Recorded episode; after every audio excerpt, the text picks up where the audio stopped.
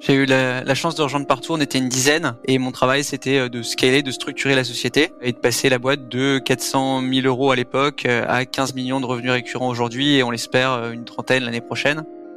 Mais je pense qu'on est un peu un ovni sur pas mal de sujets. Notre logo partout à 4 millions, c'était une police gratuite. Moi, mon logo, je m'en fous. Ce qui m'intéresse, c'est mon chiffre d'affaires. Si t'arrives à faire croissance avec clients contents et employés contents, c'est bon. Une boîte est la somme de ses compétences. Fais-la progresser et elle s'envole, laisse-la stagner et elle s'effondre.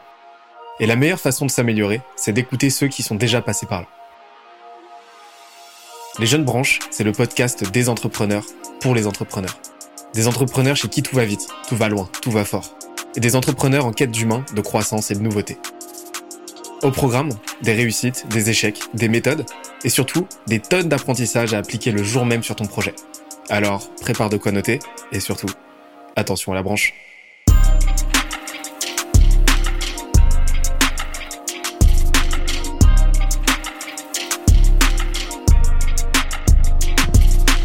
Cette semaine, je reçois Thibaut Renouf, CEO de Partout, la startup SaaS qui révolutionne la visibilité des entreprises sur Internet.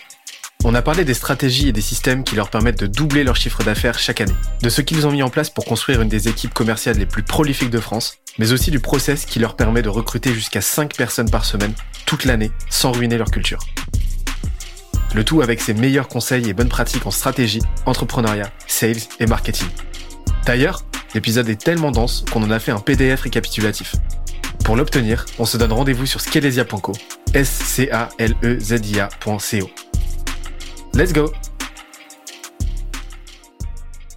Quand on parle croissance, il y a des boîtes qui grossissent vite, fort, et il y en a qui grossissent très très très vite et très très très fort.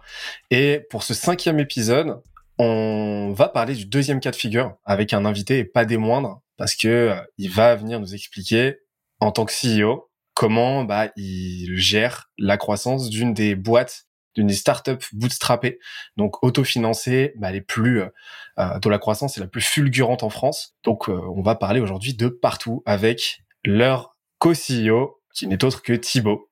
Comment ça va Thibaut? Très bien, très bien et toi? Bah ça va très bien, très bien. Je suis très très content de discuter avec toi. Ça fait un moment que que euh, que je vois passer euh, tes euh, tes posts, ton ton contenu et que je vois passer partout d'une manière générale. On a eu une intro, on a vu une intro de la part de toi non, Georget de de Walaxy, qui qui m'a dit ouais, faut absolument que tu échanges avec avec Thibaut. Franchement, il est, il est vraiment top. Donc je suis vraiment super content de, de te recevoir dans, dans cet épisode.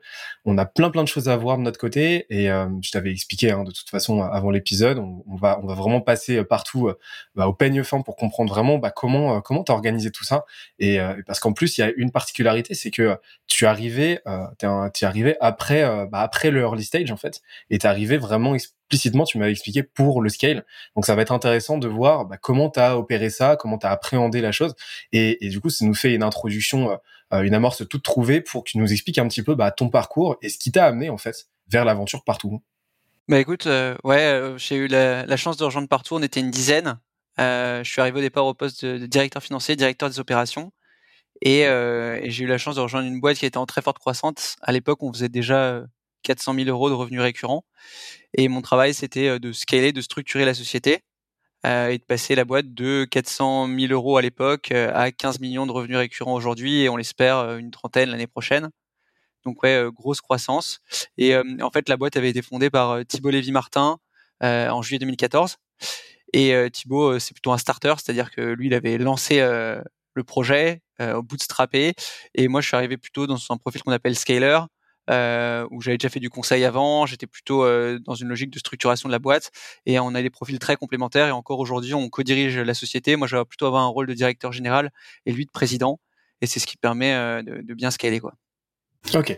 Et euh, ça, ça c'est un, c'est un, c'est un modèle très intéressant. On en parle assez peu en France parce qu'il y, a vraiment des profils de, dirigeants assez, euh, assez disparates en fait. Il y en a trois grands types. Tu l'as dit, hein, il y a les starters, donc ceux qui vont initier le truc en mode force brute, euh, qui vont initier la vision dans ses premiers jours. Après, tu vas les scalers, donc vraiment ton profil qui vont mettre en place les systèmes qui vont euh, qui vont permettre de faire x10 x100 et après il y a les enders donc ça c'est ceux euh, qui vont être ensuite plus dans une logique d'asset management. Et donc ça va être ceux qui vont diriger bah, des euh, soit des, des ETI des grands groupes qui vont vraiment avoir ce profil très gestionnaire avec une croissance un petit peu plus lente et cette logique d'acquisition aussi d'autres boîtes. Et, et donc, donc, donc, du coup, aujourd'hui, comment s'organise on va en parler plus en détail de l'organigramme de, partout. Ça, m'intéresse aussi de savoir bah, plus en détail ce que, ce que vous faites et ça va intéresser euh, bah, ceux qui nous écoutent. Mais aujourd'hui, en fait, euh, première question qui me vient, c'est ce, duo que vous avez, président, directeur général, comment il s'organise? C'est quoi le rôle de chacun? En gros, euh, pour faire très simple, Thibaut, donc Thibaut Lévy-Martin, donc c'est le fondateur, lui va être en, charge un peu de prévoir les prochaines opportunités et de garder cette euh, vision produit et d'aller chercher de nouvelles opportunités de marché pour faire en sorte que euh, on ait de la croissance sur long terme. Et moi, je vais juste prendre cette partie croissance sur long terme et la faire en sorte qu'elle soit pérenne, c'est-à-dire la structurer. Donc lui il va vraiment être sur les opportunités nouvelles, donc euh, lancement de nouveaux produits, euh, nouveaux marchés, euh, nouveaux types de clients. On a lancé la partie SMBs sur laquelle il était très focus. SMB c'est small and medium business, alors que nous on vend plutôt à des enterprises, c'est-à-dire des grands comptes. il a lancé cette partie-là et pendant que moi je m'occupais plutôt de scaler, de faire en sorte que tout marche bien et que tout euh, décolle sur la partie enterprise, ben lui il préparait notre prochain move, notre prochaine opportunité de croissance, ce qu'on appelle un peu des relais de croissance. donc c'est bien d'avoir un profil qui se focalise sur le scale, sur ce qu'on sait bien faire, et quelqu'un qui va chercher des nouvelles choses euh, et des nouvelles opportunités pour faire qu'on on fasse toujours x2 chaque année. Je pense que quand à partir du moment où on dépasse les 10 millions de revenus, faire x2, ça commence à être compliqué. Euh, mais c'est pour ça que les profils complémentaires, ça, ça permet à une boîte d'avoir toujours euh, un peu le, cet état d'esprit. C'est toujours le premier jour. Quoi. Donc lui, c'est l'éclaireur qui va déblayer le terrain et toi ensuite, t'es es celui qui arrive avec les, les, gros les gros tractopelles et qui et qui débraye tout ce qu'il faut quoi. Exactement, exactement. Ah, ok, parfait. Et est-ce que euh, partout alors, parce que tu nous as parlé de, de plusieurs, il y a, aujourd'hui il y a déjà plusieurs euh, business units qui se dessinent, il y a plusieurs produits.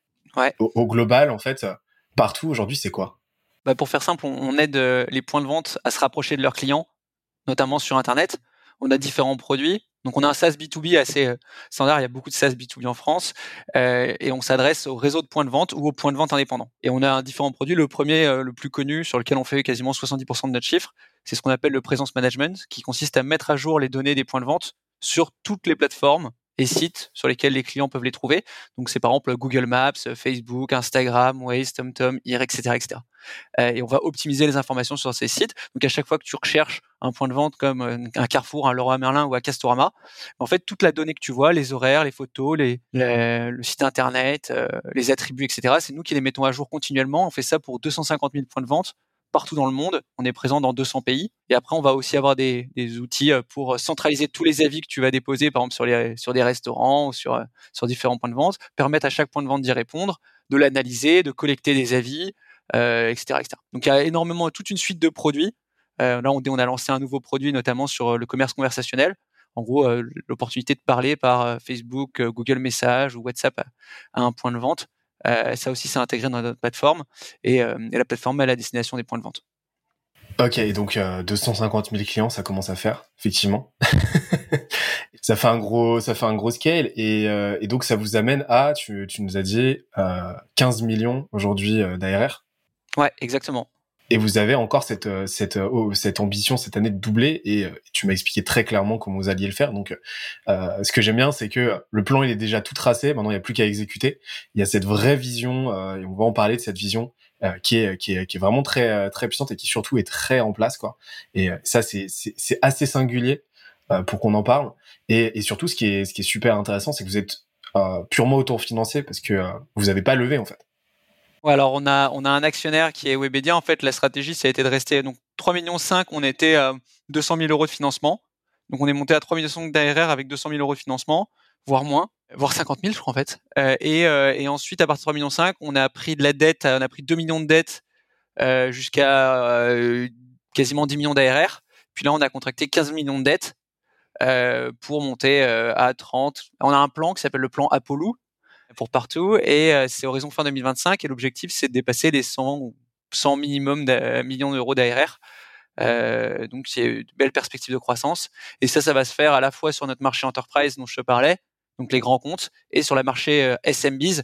Les SMBs, Small and Medium Business, ça représente 1 million cette année et on espère que ça représentera, je sais pas, entre 7 et, 13 millions l'année prochaine. Donc c'est ça, c'est un relais de croissance qui est assez puissant parce que ça va nous permettre d'avoir disons plusieurs jambes et de, réduire le risque puisqu'on maintenant on a plusieurs produits, on a plusieurs marchés, on a plusieurs géographies et, on a une croissance qui est à chaque fois de, de, 100%. Après, faut pas vendre, faut récemment de l'avoir tué, mais on est plutôt en bonne phase. Et, du coup, c'est ça qui est super intéressant, c'est que bah, vu que vous avez ce tandem avec Thibaut de bah, bah, d'exploration, donc le président qui va explorer les nouvelles opportunités, ensuite toi qui viens les scaler.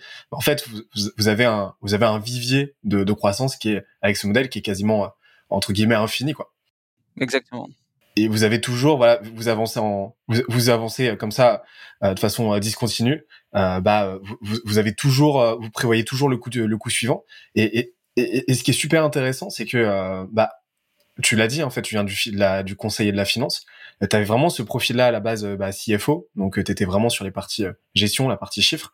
Comment tu as fait pour te bah, pour, pour, pour monter en compétence vraiment sur les questions bah, sur les questions support en fait, euh, sur les questions bah tu vois marketing, sales, etc.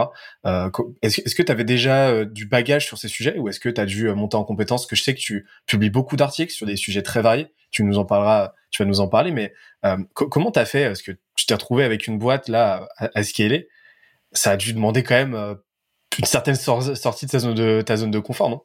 Alors il y a pas mal de trucs euh, qui ont fait, enfin qui m'ont un peu préparé à ça et qui m'ont aidé. Le premier c'était, j'ai fait la junior entreprise d'HEC où j'étais président, donc j'avais pas mal déjà de management, parce qu'on était 14, alors c'est pas vraiment du management, c'est plutôt une bande de potes, mais c'était en l'occurrence, ça te prépare un peu à ce sujet-là. Ensuite, quand j'ai fait du conseil, en parallèle, j'ai monté une boîte euh, qui s'appelle SoGuide, qui est toujours d'ailleurs toujours actif, qui est un peu un Evaneos, mais euh, un peu plus local. Donc c'est une agence de voyage en ligne. Euh, donc ça, c'était un truc que je faisais à côté du BCG, euh, et donc j'avais déjà un peu cet état d'esprit entrepreneur. Ensuite, quand je suis arrivé chez Partout, donc un peu côté management et marketing digital, c'était déjà des trucs que, que j'aimais bien. Et quand je suis arrivé chez Partout, le premier truc en fait que m'a dit Thibaut, il m'a dit t'es directeur financier, directeur des opérations, mais pendant les six premiers mois, tu vas être sales.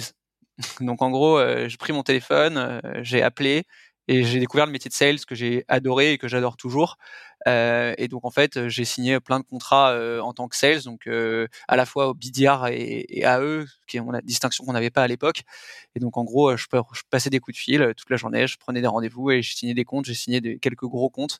Et ça m'a permis ensuite, quand on était dans le dans le jeu et quand je devais potentiellement manager des sales, euh, et euh, en tout cas comprendre leurs enjeux, bah, je pouvais me rattacher au, cycle de vente que j'avais eu, euh, qui était assez, bah, qui m'ont, enfin, qui ont donné pas mal d'expérience pour ensuite travailler sur ces sujets.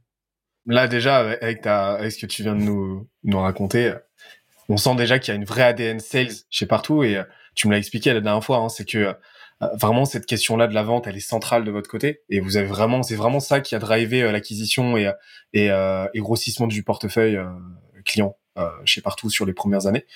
On va en parler, mais du coup, je fais beaucoup de teasing, je dis beaucoup, on va en parler, mais parce qu'en fait, on a tellement de sujets à voir. moi, ce qui m'intéresse là, du coup, c'est comment vous êtes organisé, parce que on, on... j'avais lu un de tes articles du, sur Tribes où t'expliquais bah, ta philosophie qui était super intéressante sur la partie organigramme euh, et vous avez une façon de une façon de structurer la boîte qui est ouais, qui est assez singulière. Est-ce que tu peux nous en dire un petit peu plus? Parce que ça dénote vachement de ce qu'on a l'habitude de voir avec tu sais silo marketing, le silo product, etc. Euh, que, que que nous on défend d'ailleurs. Euh, comment comment t'as comment t'as structuré tout ça? Alors il y, a, deux choses. La première, c'est comment on, a, on est arrivé à ça, c'est-à-dire le cheminement, et, la deuxième qui est où on en est aujourd'hui. Euh, si on part de comment, euh, enfin du cheminement, euh, en fait, moi, j'aime bien comparer un peu la structuration d'un organigramme à une mitose avec deux cellules. donc, typiquement, tu as tes Customer Success, Customer Care, enfin, tu as une partie qui est gestion client. Et en fait, à un moment, tu vas dire, OK, je me rends compte que j'ai besoin de quelqu'un pour parler à mes clients et quelqu'un pour parler à mes, mes utilisateurs, qui sont pas forcément les mêmes. Donc, je vais créer la cellule Customer Care et la cellule Customer Success. Et tu prends une partie des équipes que tu vas diviser en deux. Puis ensuite, tu vas prendre tes Customer Care et tu vas dire, OK, j'ai besoin de quelqu'un des Customer Care pour faire l'onboarding et d'autres pour faire le ticketing. Et ensuite, tu vas les séparer. Puis tu vas dire, ticketing, j'ai besoin du niveau 1, niveau 2, niveau 3. Donc en fait, je pense que la construction de l'organigramme, elle se fait dans le temps euh, par euh, division multiple. Au départ, finalement, euh, une boîte, c'est une personne sur la partie, je dirais, technique, mais ça peut être aussi logistique ou, enfin, enfin, ou, R&D, et une personne business. Souvent, tu as un CTO et un CEO au départ. Et ensuite, bah, ils vont séparer la partie commerciale et la partie client, etc. Donc, as un peu cette logique de mitose qu'on a fait au fur et à mesure où on a, on a, on a cru. Et aujourd'hui, tu vois, on, est, on a cinq équipes, cinq grandes équipes. Euh, la première équipe, c'est ce qu'on appelle l'équipe grosse, c'est toute l'équipe euh, Sales Enterprise, donc euh, grand compte. Dedans, on va avoir notamment des BDR, des SDR, des AE, des CAM, des pre-sales. donc c'est tous les types de sales que tu peux trouver quoi. ensuite, tu vas avoir une deuxième grande équipe qui est la partie SMBs, donc Small and Medium Business. C'est comme l'équipe grosse, mais pour la partie petits commerçants, commerçants indépendants. Tu as une troisième partie qui est ce qu'on appelle Customer. Et dans les Customers, tu as Customer Care et Customer Success.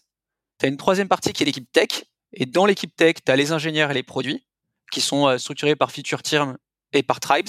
Et ensuite, tu as une dernière partie qui est ce qu'on appelle l'équipe scale. Et dans l'équipe scale, tu vas avoir différentes équipes. Euh, tu vas avoir notamment le marketing.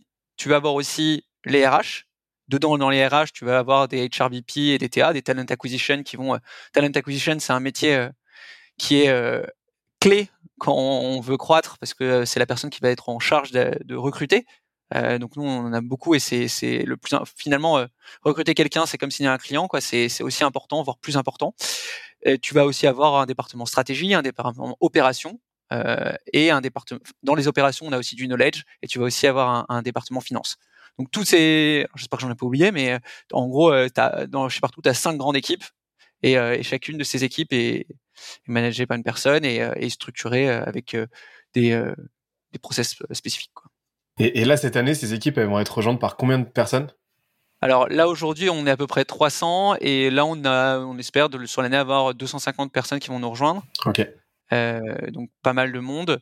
Euh, et après le marché du travail est assez tendu en ce moment et je pense que toutes les scale-up ont le même sujet. C'est euh, j'ai deux objectifs, j'ai faire mes chiffres de vente et faire mes chiffres de recrutement. Donc je pense que c'est c'est c'est pas une mince affaire que de recruter en ce moment, surtout sur des profils assez techniques et surtout ou un marché assez tendu quoi. Hmm. Et euh, donc vous allez quasiment doubler les effectifs. Donc il y a une vraie partie people de votre côté hein, sur la partie recrutement, sur la partie euh, marque employeur, etc. Donc euh, on va voir aussi comment comment tu bah, comment tu opères ça.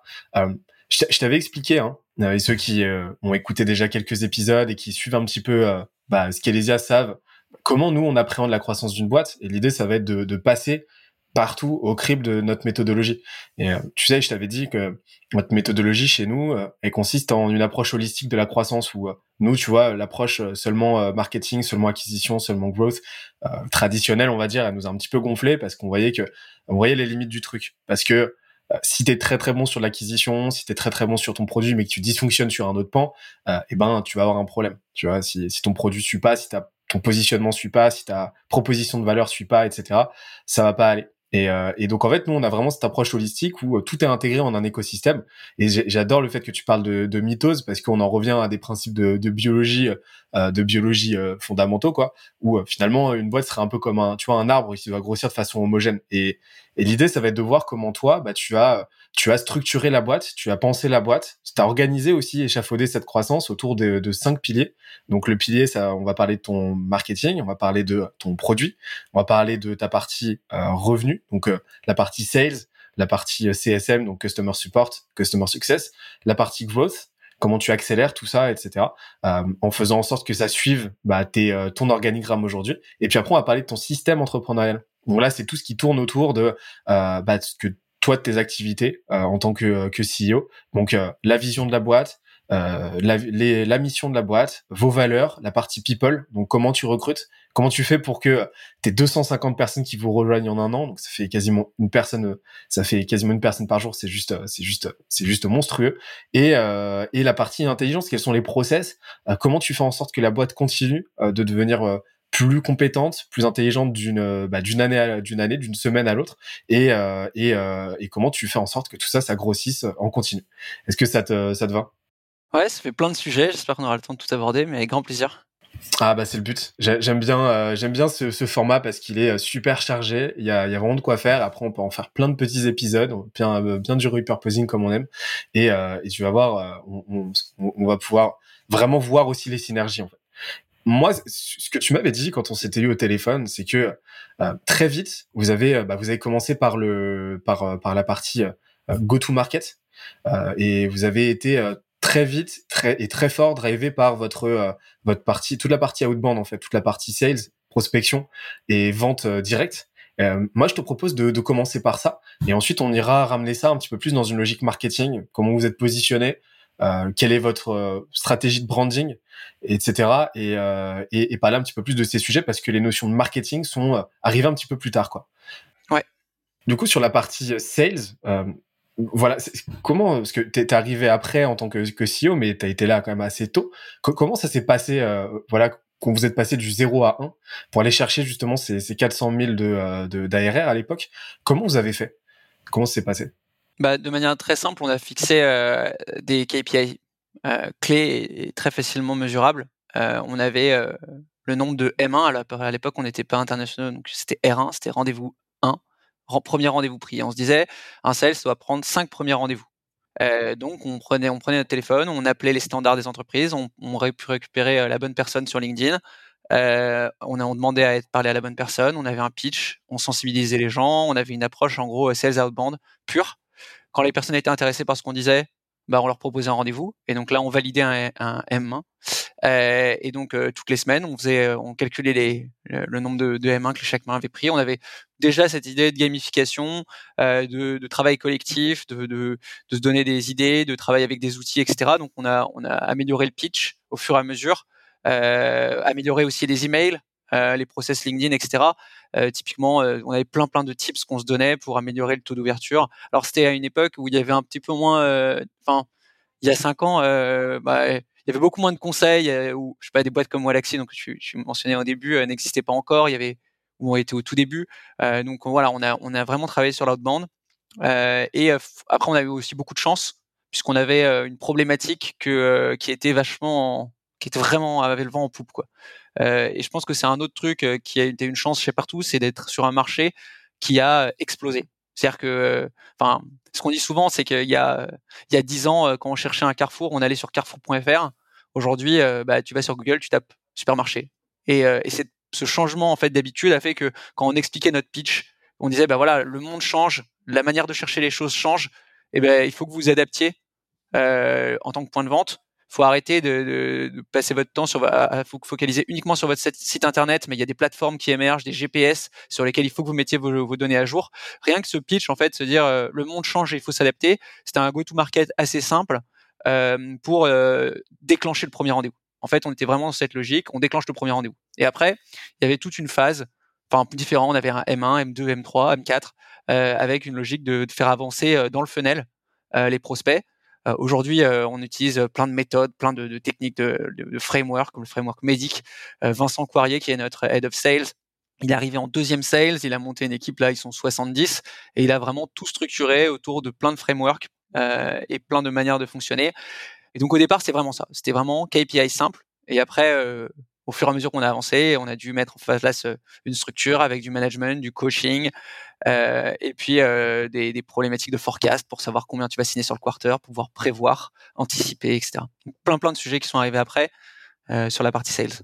Ok, donc très très tôt en fait, vous avez pris les devants et vous avez voulu trouver un modèle euh, scalable. Vous avez pas, vous aviez pas envie, parce que c'est le problème qu'on a souvent dans les dans les boîtes euh, qui en qui en sont à leur, dans leurs premiers mois, ils en sont dans leur balbutiement, c'est d'avoir un petit peu d'attirer très vite des gens très talentueux, mais difficiles à manager et difficiles à, euh, à structurer en un tout cohérent qui va avancer dans la même direction. Et donc très vite, vous aviez eu cette, cette logique de, OK, on va faire monter des gens en interne, on va les faire monter en, monter en grade et ils vont monter une équipe. Et, euh, et donc tu as eu euh, bah, cette personne qui arrive en deuxième sales et qui a monté qui a monté une équipe. Aujourd'hui, ils sont 70, Vincent. Est-ce que tu peux nous en dire un petit peu plus sur ces frameworks, sur ces outils que vous avez utilisés à l'époque? Ouais, alors bah, typiquement, en fait, euh, l'idée c'est euh, pour chacune. Alors, tu as, deux choses. D'une part, au départ, on était vraiment sur une logique de générer du chiffre, de générer des rendez-vous, etc. Donc c'est vraiment M1, M2, machin. Et au fur et à mesure, la difficulté, c'était de euh, dans de la vente complexe, c'est d'analyser ton ta vente, d'analyser quel est le pourcentage de chances que tu as de closer. Et sur ça, il faut analyser différentes parties de ton deal. Est-ce que tu as un economic buyer et tu lui as parlé, c'est-à-dire la personne qui va acheter euh, qui va prendre la décision Est-ce que tu lui as parlé? Euh, Est-ce que tu as un champion, c'est-à-dire quelqu'un qui va te pousser? Est-ce que tu as un compelling event?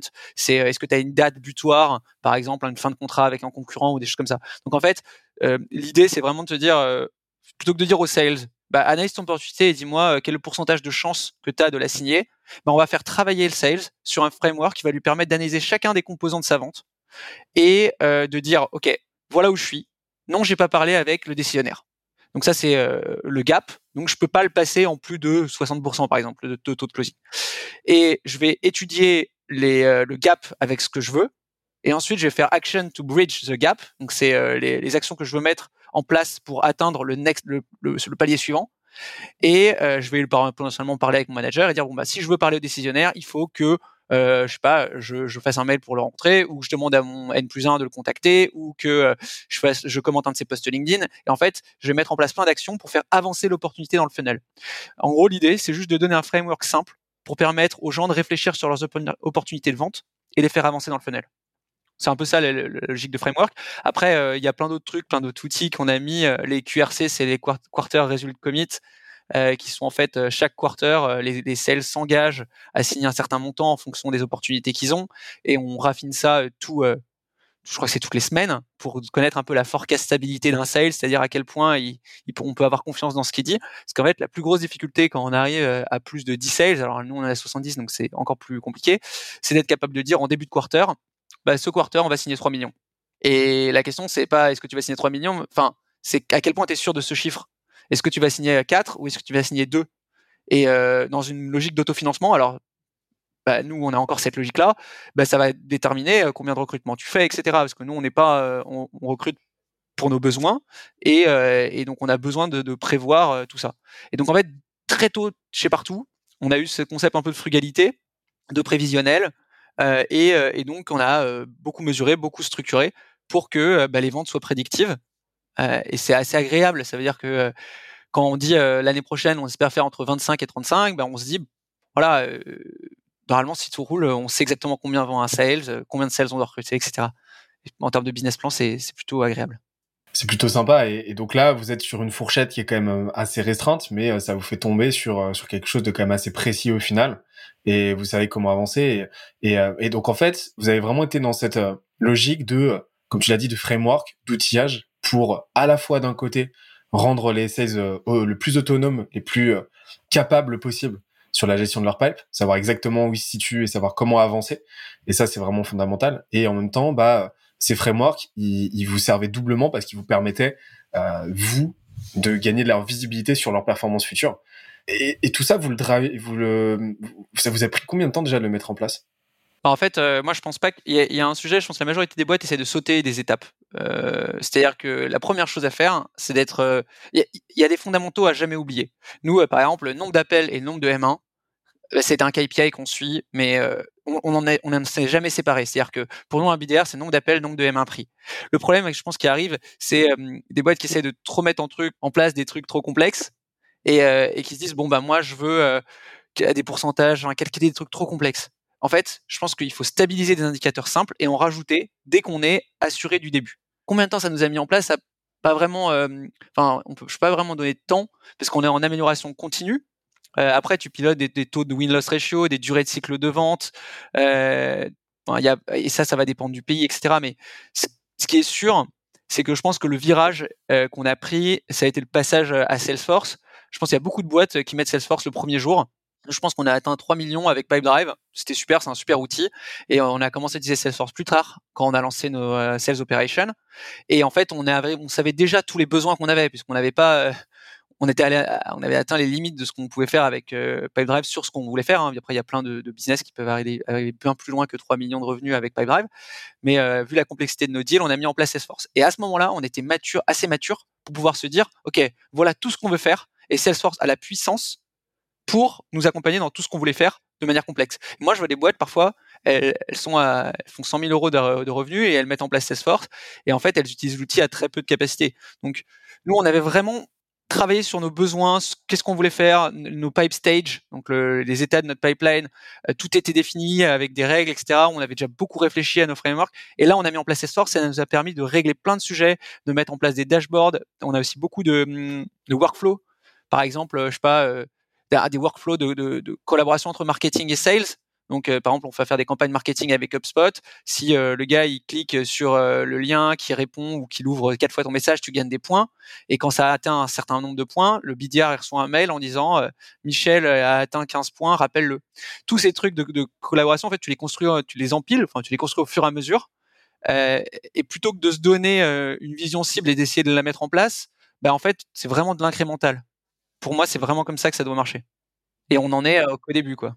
Et, donc là, là, en fait, vous avez, euh, vous avez commencé avec Pipedrive, un outil, euh, voilà, vous avez vraiment misé sur la simplicité. Et en fait, vous avez vraiment attendu que ce soit douloureux, douloureux d'avoir surtout un retour d'expérience pour faire le switch vers une solution plus complète. Et, et, vous éviter un petit peu bah, le, syndrome de beaucoup de boîtes qui est l'anticipation un petit peu désordonnée de on, part directement sur euh, sur la grosse artillerie, on sort euh, les grosses plateformes, les gros outils bien énervés, mais euh, au final, bah déjà on, perd du temps sur nos, premières heures là où on devrait aller chercher bah, du business, du client et, se concentrer vraiment sur l'envol de la boîte. Et, en même temps, bah, vous, avez, vous avez gagné en clarté, quoi, parce que vous saviez exactement comment l'utiliser, pourquoi. Et, et, donc, vous avez fait le switch à 3 millions, c'est ça, annuel? Ouais, je pense je pense. Après, euh, voilà, moi pour moi, euh, pour monter à 500 000 euros, un fichier Excel et un téléphone, ça suffit quoi. Aujourd'hui, euh, le problème, c'est que de mettre en place tous ces trucs-là, ça prend un temps de malade. Et, en fait, ça permet pas de se focus sur le plus important, à savoir parler à son client. Donc, enfin, mais il faut quand même choisir un, peu son angle d'attaque, son go-to-market et, et, rester focus. Puis quand on commence à avoir une vingtaine de personnes, commencer à recruter des sales ops, etc. Puis faire des bascules d'outils, puis les mettre en place. Euh, et, nous après, dans nos valeurs, il y a la simplicité. Euh, et je pense que c'est un gros sujet quand on met en place des process. Rester simple, euh, rester réaliste, rester pragmatique. Et, euh, et, typiquement, je pense que c'est le force, c'est l'erreur à pas faire c'est de, faire un énorme truc trop complexe qui qui ensuite, quand on atteint 1000 employés, va sauter. sachant que oui, il y a le sujet aussi des intégrateurs. Nous, on est on est une boîte, on fait beaucoup de choses en interne. On, apprend très peu d'externes parce qu'on a envie d'intégrer, d'internaliser beaucoup de la connaissance, beaucoup de la compétence. et donc, on n'a pas fait d'intégrateur pour Salesforce et, on développe beaucoup de choses par nous-mêmes. Là, on l'a, pris une fois chez Malte ou chez Crème de la Crème des gens, mais, mais très très rarement de, de freelance. Euh, même si je sais que beaucoup de startups prennent beaucoup de freelance, on a vraiment cette logique d'internalisation pour pas que ça, pour pas qu'on perde cette connaissance à un moment. je pense que Salesforce c'est l'erreur à faire. Du coup, là, tu nous fais partir dans le système euh, et, ça m'intéresse vachement parce que cette partie-là, euh, bah, internalisation. Est-ce que tu peux nous en dire un petit peu plus? Que sur sur bah, qu'est-ce qui euh, qu'est-ce qui motive ça? Euh, et, et est-ce que est-ce que ça a eu un impact sur euh, tu, selon toi sur la croissance au global de partout? Le fait de de vraiment se dire on n'internalise pas ça va être douloureux potentiellement à certains moments parce que c'est c'est c'est c'est pas la solution de facilité. On n'a pas l'option d'aller voir une agence ou un freelance dès qu'on a un problème. Mais est-ce est-ce que selon toi ça a eu un impact? En fait, euh, je trouve que il y a un point qui est hyper important, euh, dans, je trouve dans une boîte et de manière générale, euh, même dans une boîte bootstrap ou un startup, c'est c'est d'être curieux et de au départ euh, être tellement curieux de se dire ah je dois faire un contrat ben en fait j'ai pas besoin forcément euh, d'aller prendre au départ sur euh, quand je suis à 500 000 euros de revenus ou 200 000 euros de revenus d'aller prendre le meilleur avocat de Paris pour me faire mon contrat. Ah, non je bidouille un truc je vends mes premiers trucs. Donc en fait au fur et à mesure on se dit ok t'es curieux donc quand t'as une problématique nil tu vas lire les articles. Quand t'as alors je te parle au tout début plus maintenant. Et, et même pour la finance faire son BP je veux dire faire son BP c'est comprendre son business. Donc nous par exemple c'est nous qui avons fait notre BP. Et puis on l'a pas pris un template, on s'est posé, on a dit ok, on a X sales. Ça, il nous rapporte tant de revenus. En fait, je trouve que être curieux et internaliser, ça permet de comprendre son business et que chaque truc qu'on internalise, qu'on internalise, c'est aussi une réflexion sur ce qu'on fait. Je sais pas, même son rebranding ça, ça, permet à tout le monde de mieux le comprendre. Au fur et à mesure qu'on grossit, oui, on va prendre des experts, euh, qui, que, par exemple, s'il y a un rebranding ou un changement de logo, mais tout ça, nous, on l'a toujours fait seul. Tous ces sujets, on l'a toujours fait seul mais je pense qu'on est un peu un ovni sur pas mal de sujets. Euh, notre, logo partout à 4 millions, euh, c'était une police gratuite. Euh, J'avais rencontré la, designeuse d'Aircall, elle c'était vraiment, elle me dit mais c'est pas possible, votre logo, vous avez la logo, la police gratuite. Je dis mais ouais, mais moi mon logo, je m'en fous, je m'en fous. Ce qui m'intéresse, c'est mon chiffre d'affaires, mais c'est particulier. Détrompe-toi parce qu'il y a beaucoup beaucoup de boîtes qui sont qui sont dans situation qui qui optent bah voilà, qui, qui se disent, on, on, voilà, on est bootstrap, on va pas se prendre la tête, on va aller au plus simple. Et notre logo, on verra plus tard. Et, et bah, vous, vous êtes la preuve vivante que bah justement en fait la simplicité et le lâcher prise et ben c'est c'est un atout business en fait c'est c'est une stratégie qui peut qui peut être gagnante et qui est gagnante souvent c'est Denis de Drop Contact qui m'avait expliqué que la jeunesse de son logo dans un épisode passé et, euh, et que euh, bah en gros il avait juste pris le logo de, euh, de Beats by Dre, il l'avait inversé et il a changé la couleur et ça a fait le logo Drop Contact qu'ils ont depuis le tout début. pour moi effectivement faut pas se prendre faut pas se prendre trop la tête quoi. Et, donc donc donc vous internalisez beaucoup et, comment comment est-ce que vous bah, tu m'as parlé de cette nécessité de garder la connaissance en interne. Comment est-ce que tu, fais en sorte que cette connaissance elle reste? Euh, bah on, a, on a eu beaucoup euh, de travail. Euh, alors déjà, la première chose pour que la connaissance elle reste, faut que les people y restent. Donc ça c'est le premier sujet. Je pense qu'on a eu, je crois que sur les 15 personnes qui étaient là au début de partout, il y en a 10 qui sont encore là. ça fait 8 ans. Donc ça c'est un premier sujet. C'est le, plus dur, je trouve, quand on est une startup, et c'est le turnover. Et nous, on en a déjà eu. En, Espagne, à un moment, on a eu un, un départ de 5-6 personnes franchement, c'est là où il y a le plus de perte de connaissances. Ça, c'est le premier sujet. Le deuxième, c'est euh, la culture de l'écrit et, ce qu'on appelle euh, knowledge management. Donc euh, assez tôt chez partout. donc déjà, on avait un drive avec plein de Word. donc ça, on l'a tout centralisé, on a tout mis dans ce qu'on appelle le wiki partout, qui est un WordPress. Au départ, on a fait très simple. Qui, alors aujourd'hui, moi, j'espère qu'il va rester ce WordPress parce qu'il y a 500 articles, on peut piloter le nombre de, de vues, etc. Beaucoup me parlent de Confluence et de Notion je pense que c'est une hérésie euh, pour beaucoup euh, d'avoir toute sa base de connaissances dans un WordPress, mais nous, ça fonctionne hyper bien.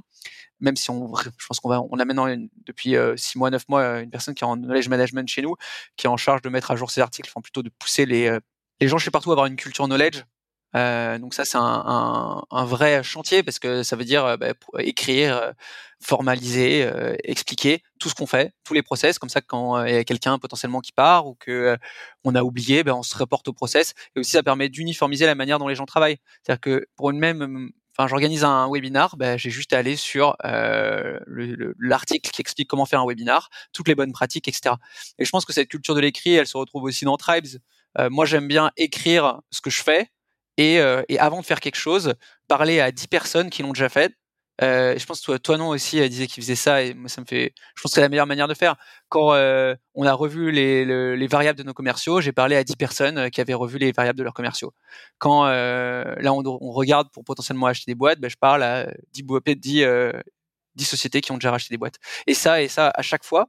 et ça ça pousse la culture de l'écrit. Et ensuite, une fois que tu as bien structuré ton knowledge, euh, il y a une troisième partie un peu du dispositif, après les people et le knowledge, euh, c'est euh, l'enablement. L'enablement, c'est la fourniture de ton knowledge de manière intelligible et facile auprès de tes utilisateurs, enfin plutôt tes, employés en l'occurrence.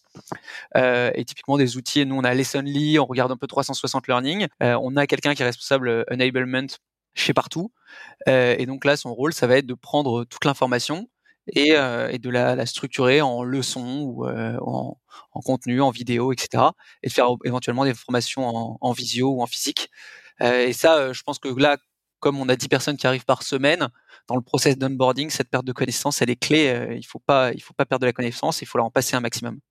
Et, c'est un, un, WordPress ouvert ou c'est un WordPress fermé Non, c'est un WordPress fermé. non, non, c'est un WordPress plus plus. On a quand même, euh, t'as une barre de recherche, c'est vachement euh, structuré. Euh, mais tu vois, je pense que tu vois, t'as 500 articles, donc euh, t'as comment utiliser Slack chez partout. t'as, enfin, t'as tous les sujets, quoi. Ok. Et je, je vois, je vois déjà, il y a, y, y a, une forme de funnel en fait déjà. Je vois se dessiner, qui est super intéressante. C'est t'as as plusieurs leviers, t'as plusieurs leviers en fait par rapport à ça dans ta partie bah, intelligence, process, etc. et knowledge management. C'est déjà t'as l'idée de produire. Faut vous avez dû mettre en place des des process pour euh, que la production elle soit systématique avec un standard de qualité au niveau des articles. Parce que l'idée c'est que les infos aient transitent et que les articles soient euh, juste déjà de base intelligibles. Euh, ensuite, il faut qu'ils soient consommés, donc euh, il faut qu'ils soient bien distribués auprès des bonnes personnes. Il faut que les gens aussi aient cette habitude-là d'aller d'aller euh, d'aller consommer, d'aller rechercher euh, bah, parmi euh, bah, dans le wiki, dans le WordPress, bah, les articles en fonction de leurs besoins. Donc ça, j'imagine que c'est tout un process aussi, c'est toute une gymnastique au niveau de l'onboarding à la base. Puis après, c'est un peu du rabâchage pour que bah, l'habitude se cristallise. Après, il faut que ce soit mis à jour. Donc, tu m'avais dit qu'il y avait bah, le knowledge manager qui, qui a cette tâche-là de, de retravailler les articles pour qu'ils soient toujours dans l'air du temps. Et après, bah, il y a l'idée d'application, c'est-à-dire que bah, il faut que le contenu qu'il y a dans les articles, il soit appréhendé et utilisé au quotidien.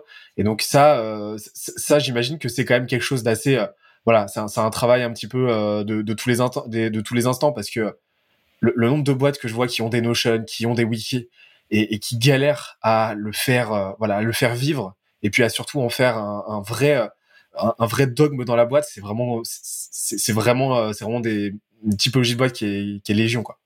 Alors, c'est ce qui est sûr, c'est, enfin, je veux pas on a on a des problématiques là-dessus, c'est évident. Euh, il y a plein de sujets où on se dit mais mince, euh, il faudrait que la personne euh, lise ça. Donc il y a aussi il y a, y a deux étapes. Il y a la première étape où on se dit mais il faudrait qu'ils cherchent par eux-mêmes. Mais il y a aussi l'étape de quand quelqu'un te demande, tu dis ben regarde là. Ça aussi c'est enfin nous on a on a du contenu. Ce contenu est déjà à mettre à jour quand on a beaucoup, beaucoup de gens qui arrivent, beaucoup de process qui changent, c'est assez compliqué. Déjà, ça peut pas être le knowledge manager qui le fait, c'est euh, sponsor dans chaque équipe, le knowledge manager a un contact qui est sponsor et qui doit veiller à ce que la, donnée soit mise à jour. Et ensuite, les gens n'ont pas forcément le réflexe à chaque fois d'aller sur ces, ces articles, une partie long, mais souvent quand euh, il y a besoin, si quelqu'un me dit ah, faut que j'organise un webinar, bam, il suffit d'envoyer l'article ou euh, je sais pas, enfin plein de plein de sujets, euh, changement de poste ou quoi, on envoie l'article et, et, ça permet pareil process d'offboarding, process d'onboarding, tout ça c'est faut que ça soit bien rédigé et, et il suffit de l'envoyer aussi. Donc ça, c'est vraiment, c'est, nous chez Skyza, c'est ce qu'on appelle la partie intelligence. C'est euh, toute la partie bah, euh, connaissance, toute la partie process. vous allez tout euh, cartographier. bah, vous allez tout rassembler sur un WordPress qui est en libre accès au sein de la boîte. Donc déjà, ça c'est très très très très smart. Et derrière, il y a la partie data. Et l'idée, en fait, c'est d'avoir une transversalité de cette data le plus possible pour que tout le monde soit un peu au même diapason et que tout le monde bah, regarde dans la même direction, euh, bah, qui est celle de la, la vision qui a été fixée et qui doit être partagée par tout le monde. comment vous gérez cette partie-là de data? C'est quoi votre politique par rapport à ça? Alors il y a deux sujets quand on dit donc il y a soit la data et dans ce cas euh, c'est tous les sujets euh, data studio, Tableau, Salesforce, enfin toutes les données qu'on a avec les, les etc. Et tu as un autre sujet, nous je pense et je, voudrais un peu en parler, c'est toute la partie communication interne à la boîte pour donner la vision et, et un peu faire des moments où tu, tu, reprends du temps avec les équipes. Nous, toutes les semaines, tu as un board. Euh, toutes les semaines, tu as ce qu'on appelle les Friday meetings, euh, qui durent une demi-heure, dans lesquels on va, on va donner toutes les actualités de la boîte chaque semaine. Donc, tu as, le head of sales qui va prendre à parler des, des ventes, euh, responsable sur chaque sujet qui vont un peu donner les nouvelles. Ça dure une demi-heure. Et ensuite, tu as un mail qui est envoyé pour récapituler tout ça. plus, ce qu'on a un autre truc, c'est les Partout Academy, qui dure euh, environ une demi-heure le vendredi euh, en fin de journée. Euh, et là, on va aborder un sujet spécifique qui peut être par exemple la vision produit, inviter des personnes externes, euh, bah là, il y a le CEO de Lemlist qui que j'ai contacté pour qu'il partage un peu son expérience euh, chez Lemlist euh, dans une partie académie. Ça peut être un pôle qui explique comment il fonctionne, etc. Ou euh, le plan, explication du plan Apollo, fin de quarter, début de quarter suivant, etc.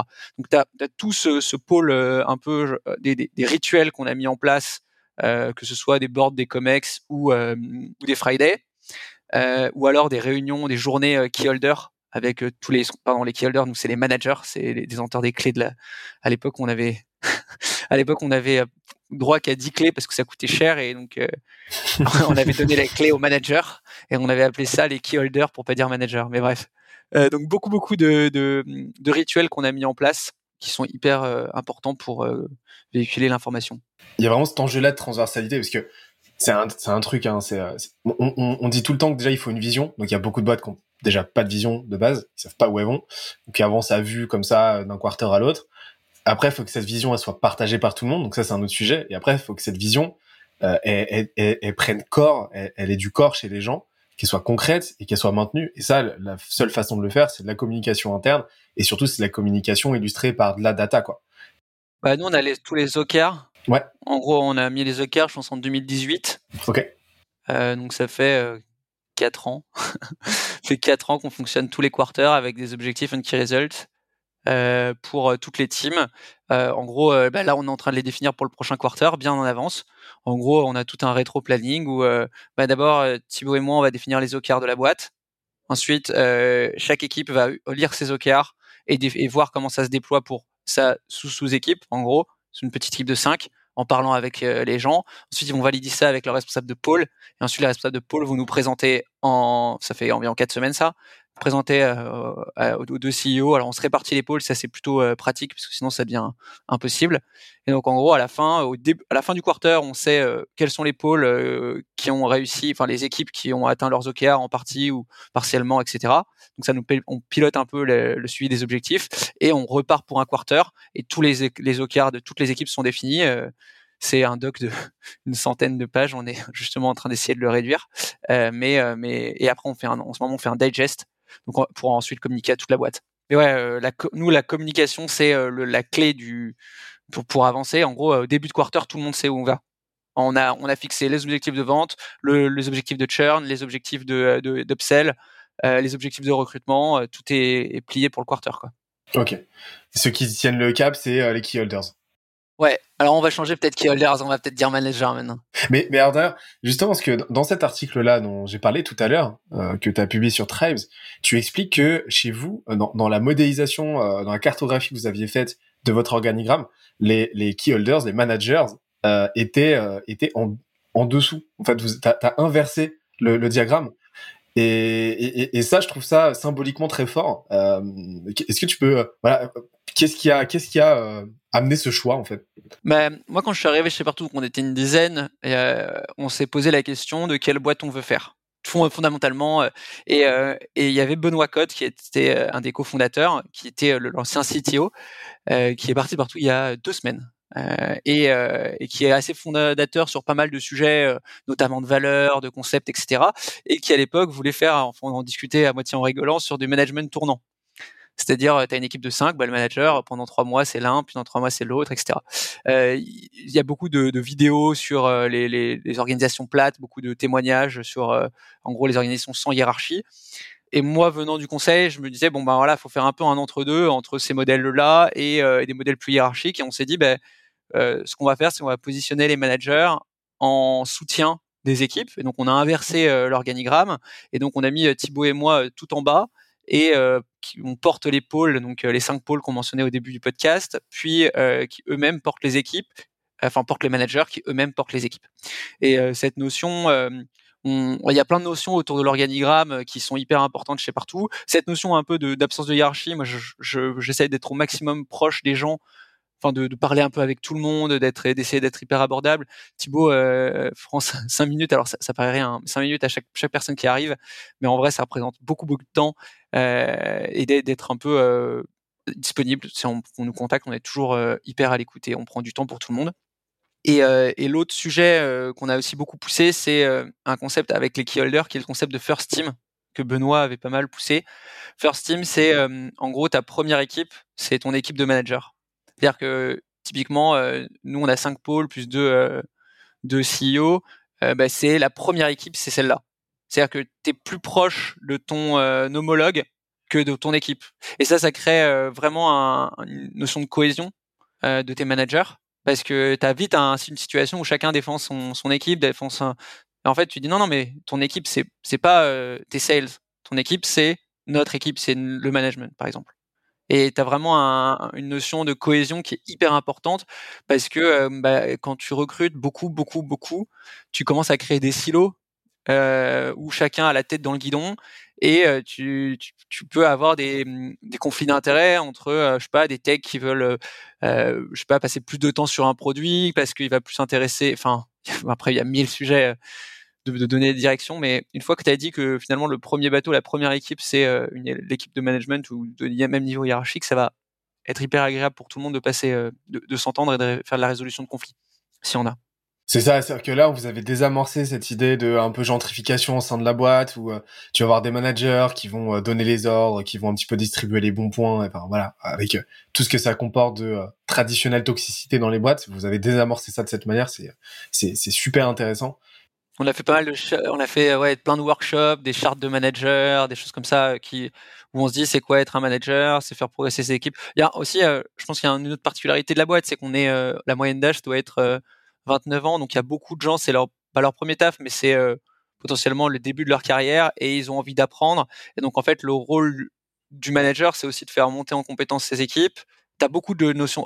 Tu vois, la notion de, curiosité qui est une des valeurs de partout euh, et la notion de monter en compétence. Euh, en fait, euh, on est en train de se dire toute la boîte a potentiellement énormément d'opportunités dans les années à venir. Et pour ça, ils vont monter en compétence et le manager, il doit aider les gens à développer leur plan de carrière, à se développer dans la boîte, à, à acquérir de nouvelles compétences, à s'entraider. Et je pense que c'est pas facile tous les jours, mais je pense qu'on, pour l'instant, on y arrive plutôt et, euh, et, en tout cas, on a la volonté de le faire et cette volonté, on la répète, on la répète et aussi ça pousse les gens à avoir cet état d'esprit. Donc, euh, pour l'instant, le retour est plutôt positif. Excellent. Et, et, et un autre moyen de d'aligner tout le monde et de faire en sorte que tout le monde regarde dans la bonne direction, c'est c'est la vision. Euh, donc la vision de la boîte, là où vous allez. Est-ce que est-ce que tu peux nous en dire un petit peu plus sur sur cette vision, la vision de partout? Ouais, alors la vision c'est d'aider, enfin c'est get closer to your clients. We help store get closer to your clients. Euh, en fait, la problématique qu'on a eu euh, beaucoup, c'est quand tu développes, nous on a créé plein de produits, c'est-à-dire qu'au départ, on était vraiment sur le présence management. Euh, donc la vision, elle était vraiment autour d'aider les commerces locaux à mettre à jour leurs informations. Et en fait, au fur et à mesure, bah, on a développé plein de produits, donc la vision, elle a commencé à s'élargir. même elle s'élargit. au départ, c'était que les points de vente, puis maintenant, on peut aider potentiellement des églises, des commissariats. On a des commissariats en clients, la gendarmerie nationale ou des choses comme ça. Donc en fait, au fur et à mesure, la vision, elle s'est, elle s'est étendue. Et, euh, et donc euh, maintenant, vraiment, c'est une notion de, de, de se d'aider les, les, points de vente à se rapprocher de leurs clients, notamment grâce au digital. et cette vision, elle a toujours gardé le cap. Et on a eu plein de réflexions sur ça. parce que je pense qu'à un moment, on a commencé à développer plein de produits. On voulait faire du service, on voulait faire des, des, produits pour d'autres types de clients, etc. Et, euh, et je me rappelle notre CTO euh, avait dit, euh, mais si on devait vendre, enfin en gros, si on devait vendre des noix de coco, est-ce qu'on, si, vendre des noix de coco était rentable, est-ce qu'on le ferait maintenant? Non, mais pourquoi? Ok, il faut définir les contours de ce qu'on fait pas. Donc on avait décidé tous les trucs qu'on ferait pas. à cette époque, on avait vraiment dit, ok, en, en négatif, tous les trucs qu'on fera pas. Et on s'est dit, bah on fera pas euh, par exemple, tous les trucs qui ne sont pas digitaux. Donc, par exemple, on va pas commencer à vendre des, euh, je sais pas, des pancartes pour les points de vente. On avait vraiment, en fait, restreint le champ des possibles pour que euh, déjà ça permette de prendre des bonnes décisions sur le lancement de produits. et puis, en fait, on est la chance et en même temps le danger chez partout, c'est qu'on est au cœur de mille innovations et qu'on pourrait aller faire euh, de l'analyse sémantique des avis, on pourrait aller faire euh, du, du, click and collect, on pourrait faire de la prise de rendez-vous, on pourrait aller faire euh, des messages, on pourrait aller faire. En fait, on a un milliard de possibilités de développement et garder le cap dans un univers où tout bouge très très vite et en même temps où notre produit, on peut aller développer l'Inde, le Japon ou les États-Unis. Bah, c'est très dur de se dire ok non, nous, on n'ira pas aux États-Unis avant plusieurs années, on n'ira pas en Asie. là, pour l'instant, c'est Amérique latine, Inde et Europe tu vois, en fait, faire un, euh, bloquer un peu le, développement et se dire, OK, on va focaliser sur ça, quoi. C'est super intéressant parce que, en fait, vous avez, vous avez eu, vous avez une approche très méthodique de, de la vision. J'ai jamais, j'ai vraiment entendu ça. Euh, où vous êtes dit, vous avez, vous avez pas fonctionné par addition ou par arborescence euh, ou par euh, fantasme comme on a tendance à, à le faire avec une vision où on a vraiment cette vision très idéalisée de, de, de la, bah, de, de, ce qu'on veut faire avec sa boîte et euh, de l'impact qu'on veut que ça ait sur le monde. En fait, vous vous êtes dit non, on va on va prendre un framework, une sorte de matrice à Eisenhower. On va dire voilà, ce qu'on est, voilà ce qu'on n'est pas, voilà ce qu'on fait, voilà ce qu'on fait pas. Bim, on est crème.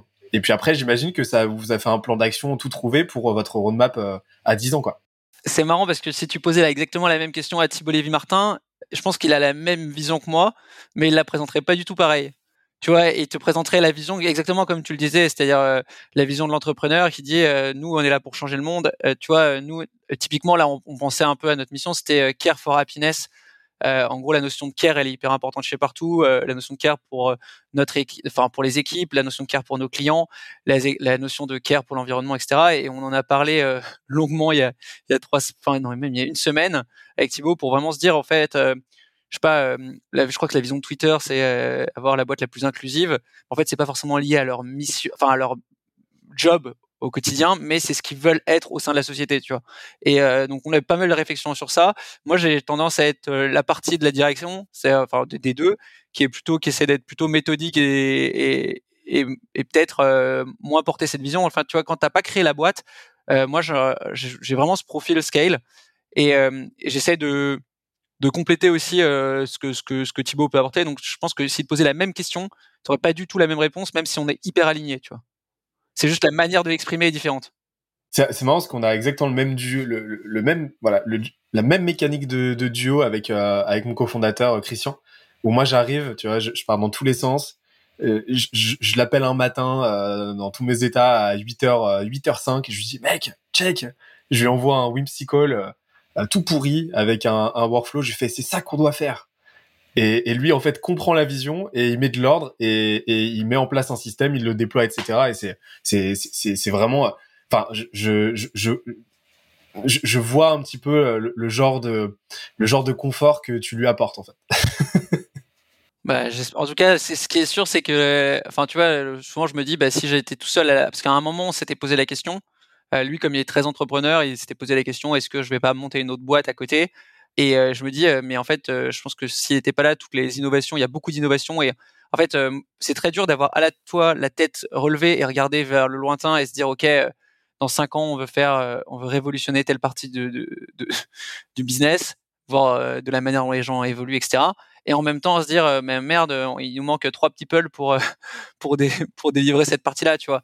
Et, et pourtant c'est deux faces de, de du, t'as une partie un peu gestionnaire et une partie un peu plus euh, visionnaire. Et je pense que déjà moi je me plais pas mal sur sur cette partie là et je trouve que surtout ah, pour pas se marcher sur les pieds c'est important qu'on sache tous les deux nos forces et sur sur quoi on attend l'autre quoi J'interromps l'échange 30 petites secondes pour te dire de ne pas oublier de nous ajouter une petite note des familles sur Apple Podcast ou sur la plateforme de ton choix. Tu connais la chanson, ça nous aide très fort à faire connaître euh, le podcast au plus de monde possible. Allez, on reprend. Carrément. Et, euh, pour rester euh, sur cette, bah, sur ces, bah, dans le système en fait, il reste à un des points clés, c'est la partie people. On, on, on l'a touché du doigt tout à l'heure. Vous avez une énorme, énorme tâche cette année. Vous avez 250 recrutements à faire. Tu m'as dit que vous onboardiez 10 personnes par semaine en moyenne en ce moment. C'est, juste, euh, c'est juste monstrueux. Vous devez, euh, vous devez passer des, euh, des nuits assez courtes. comment ça se passe? C'est comment ça s'opère en fait? Un, un tel scale? Déjà, le, la première chose, c'est que pour moi, euh, le scale, il est proportionnel. C'est-à-dire que quand tu es une boîte de 250, recruter 250 personnes, c'est limite aussi dur que de recruter 40 personnes quand tu es 40. C'est-à-dire qu'en fait, euh, si tu vois la, en gros la courbe de croissance de partout, elle est exponentielle parce qu'elle est x2 chaque année. On n'a jamais fait plus que x2. Et il y a beaucoup de boîtes qui vont travailler euh, en disant, bah voilà, moi je vais faire x4 et l'année et puis les deux, les deux années suivantes, je vais faire 50% de croissance. Ça arrive au même chiffre, mais en fait, tu as, fait un gros coup d'accélérateur, souvent au moment de ta levée, au moment où as, tu t'es allez, il faut prendre le marché. Sauf que faire du x3, en fait, tu, pour moi, tu sautes un peu des étapes. Tu sautes des étapes à la fois de structuration, euh, de d'exploration et éventuellement euh, aussi de culture. Euh, alors ça, je, dis ça, je fais peut-être plus pour les primo-entrepreneurs. En gros, Thibaut et moi, c'est notre première boîte. je pense que si on la refaisait, on pourrait se chauffer à faire du x3 sur certaines années. Et c'est pour ça que bah, des gars qui ont monté Swile ou Alan, bah, je comprends qu'ils veulent faire du x3. Mais moi, euh, là, à l'heure actuelle, euh, si on me disait, bah, faut faire x3 euh, et passer de 10 à 30 millions, je trouve que c'est trop dur. Donc, en gros, on a un scale qui est à la fois fort, mais maîtrisé. Et, en fait, tu vois, on est passé de 10 à 20, de 20 à 40, de 40 à 80. Donc, à chaque fois, c'est un peu plus dur, mais finalement, c'est que du x2. Donc ça c'est le premier truc. Ensuite, moi j'ai un autre truc que je, je, je, je pense vraiment, c'est la notion de culture qui est hyper forte chez Partout et qui nous a permis de scaler. En gros, très tôt euh, chez Partout, on a défini les trois valeurs euh, qu'on a qu'on a toujours maintenant, auxquelles on a rajouté trois autres valeurs. donc c'était fun, empathie, curiosité, qui étaient les trois valeurs auxquelles on a rajouté high standard, impact et simplicité. Et ces valeurs, donc fun, empathie et curiosité, c'est des valeurs de vie plus que des valeurs de travail. C'était un peu, on s'est un peu opposé à beaucoup de travail, beaucoup de valeurs comme euh, je sais pas l'ambition, l'excellence, des trucs qui sont très très euh, orientés travail. Et on s'est dit voilà, nous on veut monter une boîte hyper humaine, euh, au départ presque une, famille ou une équipe de sport. Et, on a fait croître cette boîte autour de ces valeurs. En, quand on double, en fait, il y a une sorte de, de mimétisme social. C'est-à-dire que quand tu as 10 personnes qui partagent le même état d'esprit, les mêmes valeurs, euh, quand on a 10 autres qui arrivent, ben, elles vont s'imprégner de la manière dont les gens se comportent. Un peu comme euh, tu vois une personne qui arrive dans une classe ou dans un groupe d'amis, il va se dire ok euh, quand il y a ce type de problème, les gens crient donc je vais crier. Quand il y a ce type de problème, les gens rigolent donc je vais rigoler. Et donc en fait ce mimétisme social fait que ensuite, quand tu as bien fait ton intégration à 20, bah, tu reprends 20 personnes l'année suivante, et ben ils vont pareil, se s'imprégner de la manière dont les gens travaillent. Ah, je vois que quand il y a une question qui est posée sur Slack, les gens répondent. Ah, ben, je vais aussi répondre. Euh, ah, je vois qu'il y en a qui euh, ont des projets. Nous, on a beaucoup de gens qui ont des projets side project. Ah, ben, il y a trois boîtes, trois mecs qui sont en train, euh, trois personnes qui sont en train de monter leur boîte en, en side project. Ah, ben, ça me dirait aussi de le faire. En fait, tu crées une culture et chaque fois que tu doubles, tu laisses le temps aux gens de s'approprier ta culture, ce qui fait que tu arrives à 250 ou à 300 personnes avec une culture qui est pas homogène, mais à minima qui est un peu alignée. Ça, c'est le premier truc. Tu as un deuxième truc aussi qui est sur les recrutements. Je pense que des, une des choses qu'on a faites euh, sur les recrutements, c'est de alors déjà de chercher des missionnaires et pas des mercenaires, c'était un truc qu'on se disait, c'était vraiment des gens qui étaient là pour la, boîte et qui n'étaient pas là pour le salaire.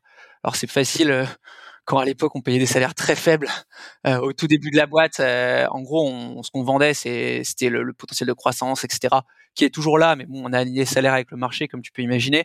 Mais au départ, euh, quand tu recherches, tu vois, Vincent, j'écoutais un peu ce qu'il a fait il y a pas longtemps. Vincent Coirier, notre head of sales, il disait 25 4 fixes pour un futur head of sales, c'était c'était un peu une blague. moi, typiquement, je, suis arrivé chez Partout, je sortais du BCG, j'étais payé 35. et on est tous, en fait, on est arrivé, on était là en fait, on est là pour défoncer le truc.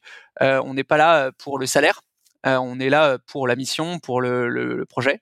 Et ensuite, les deuxième critère qui est hyper important pour nous, c'était les valeurs. Et donc, on avait, moi, typiquement en, entretien, et je pense qu'il y a pas mal de gens qui le font, c'est de se dire est-ce que les gens respectent les valeurs qu'on a?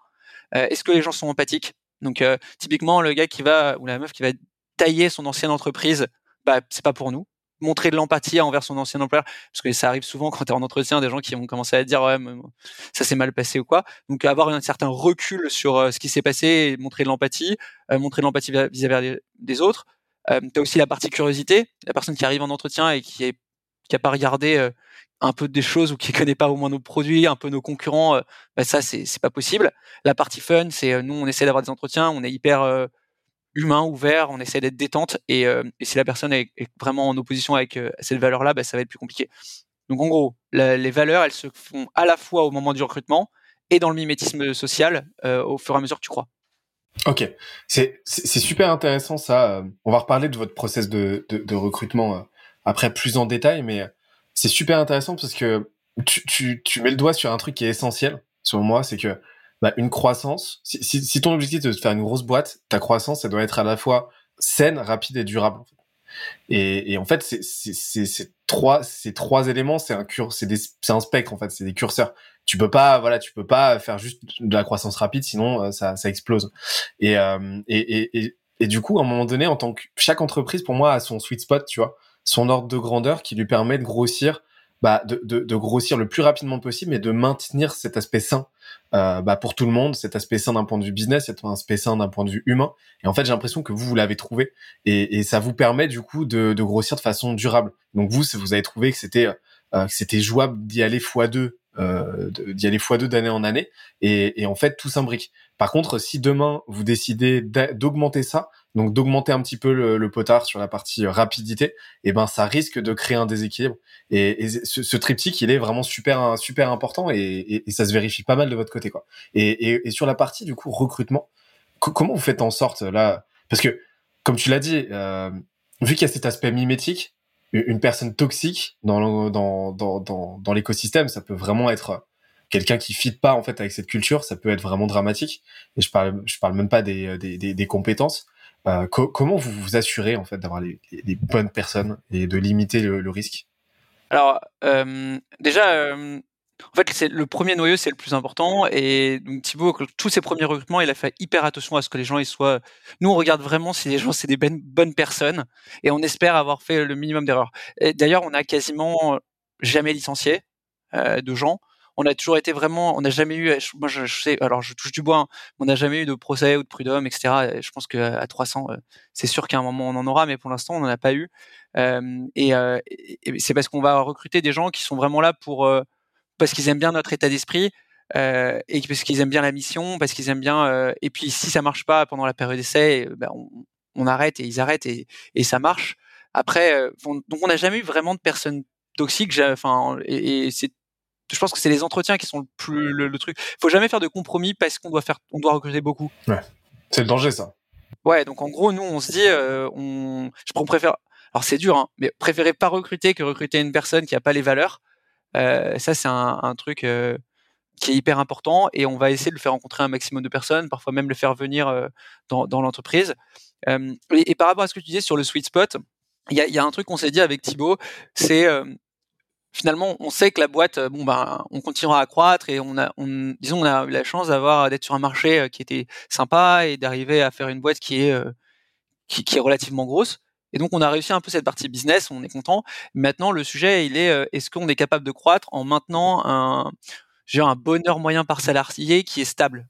Et donc en fait, le sweet spot, il est même plus du x2, il est plutôt, euh, est-ce qu'on, enfin le moment où on commencera à avoir, euh, tu vois, un truc qu'on regarde pas mal, c'est notre Glassdoor ou les Pulse Survey. Tu vois, Glassdoor, on a 4,9 pour 160 euh, avis. Je, je pense qu'on est dans les startups françaises les, les mieux notées sur sur Glassdoor même je pense de loin. Et en fait, le, la peur, c'est euh, de commencer à avoir euh, du scale et des reproches qui peuvent être faits. Donc, ce qu'on regarde, par exemple, si on prend tous les, trucs, les, les inconvénients, tu sais que sur Glassdoor, tu as les inconvénients, tu les, on les prend tous, on les lit, on les synthétise et on met des actions pour chacun euh, des, des, inconvénients qui sont mis, donc euh, tu en as plein, et tu te dis, OK, euh, comment je fais pour euh, essayer de, de, de, satisfaire tout le monde, que tout le monde soit bien. là, on, on, fait, on a, bah, quand on est 300, il y a plein de gens qui disent, je me retrouve plus dans le partout de quand on était 20. Donc là, on fait des, des, focus group en ce moment en disant, OK, les gars, c'est quoi les, les, les, choses qui vous manquent et, et, donc, on a, on, a, on a mis plein de trucs en place pour recréer recréer certaines parties de la culture qui, a, qui avait été euh, notamment dommagé par le Covid et en plus par la, la, la hypercroissance parce qu'au début de Covid on était 70 tu vois en 70 300 en deux ans euh, avec euh, avec plein de jeunes qui ont envie de rencontrer des gens etc donc il faut euh, faut être hyper attentif à ça. Et si on croit trop vite je pense que le principal indicateur c'est est-ce que les, euh, les gens sont contents. Après il y a un autre indicateur c'est est-ce que les clients sont contents. En gros euh, c'est à faire croissance avec clients contents et, et employés contents c'est bon. Enfin c'est un peu ça qu'on se dit bah en fait, t'as as, as, une flywheel qui se crée parce que pour, pour moi, c'est l'investissement le plus le plus crucial en fait que tu que tu dois faire quand tu quand tu quand tu grossis, c'est-à-dire investir dans investir dans tes dans tes dans ton staff, dans tes équipes, parce que bah comme tu l'as dit, enfin tout ça c'est euh, enfin le cercle vertueux est, est, énorme et l'effet cumulé il est énorme aussi. Si les gens sont contents dans ta boîte, bah déjà ils restent, donc tu as une capitalisation énorme sur l'expérience, la compétence, sur les connaissances, sur la culture. Et puis bah ça va être des gens qui vont délivrer, donc les clients seront contents. Parce que bah, tout le monde sera là pour la vision de la boîte, il sera là pour euh, bah, pour faire en sorte que le projet se maintienne à flot parce que tout le monde s'y retrouve. Et donc les clients sont contents, ils restent, donc tu as un bouche à oreille, donc euh, tu as un bouche à oreille, tu as de l'organique, ça grossit. Et, euh, et donc en fait là ce que vous faites euh, c'est un investissement euh, direct dans l'humain et direct aussi du coup dans le business et dans la croissance bah, monétaire de la boîte quoi. Donc c'est enfin au final tout tous les, tous les points se relient. Clairement. Écoute, là, sur la partie système, euh, on a bien dégrossi. C'est, super intéressant de voir comment, euh, bah, comment t'as échafaudé tout ça parce que on en voit assez peu quand même des hypercroissances, euh, bah, aussi, euh, entre guillemets, agressives dans le milieu de l'autofinancement, du bootstrap. Et, euh, et, et c'est dire si justement, bah, vous avez pas ce, vous avez pas cette, ce, ce luxe-là. Je sais que vous avez fait un petit peu de dette, mais vous avez pas ce luxe-là d'avoir levé beaucoup, beaucoup d'argent et donc de pouvoir tester plein de choses et potentiellement vous foirer sur vos process, vos recrutements et, et, ce que vous mettez en place. Moi, je te propose euh, qu'on ait parlé un petit peu, un petit peu maintenant de votre euh, votre marketing. Ouais. Euh, je vais t'expliquer ce que j'entends par marketing. Euh, j'entends pas uniquement la distribution, mais j'entends en fait j'entends quatre points. J'entends à la fois déjà votre positionnement, comment vous avez décidé de vous positionner et comment ce positionnement évolue dans le temps par rapport au marché, par rapport à l'industrie, donc vos clients, vos concurrents votre branding, comment vous faites pour que la marque partout euh, se développe? Ça a été quoi votre postulat de départ, votre stratégie pour la pour la diffuser? La partie distribution, donc euh, bah, comment vous faites en sorte que les gens viennent à vous, quoi, tout simplement? Et c'est quoi vos canaux d'acquisition aujourd'hui, vos canaux de distribution? Et la partie market research, donc comment vous faites en sorte de euh, récolter de la data, de l'info, du verbatim sur auprès de votre marché?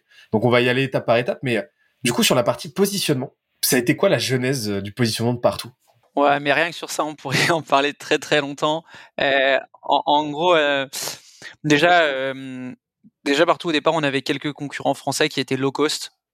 Euh, toutes ces boîtes-là sont, aujourd'hui quasiment absentes de notre secteur.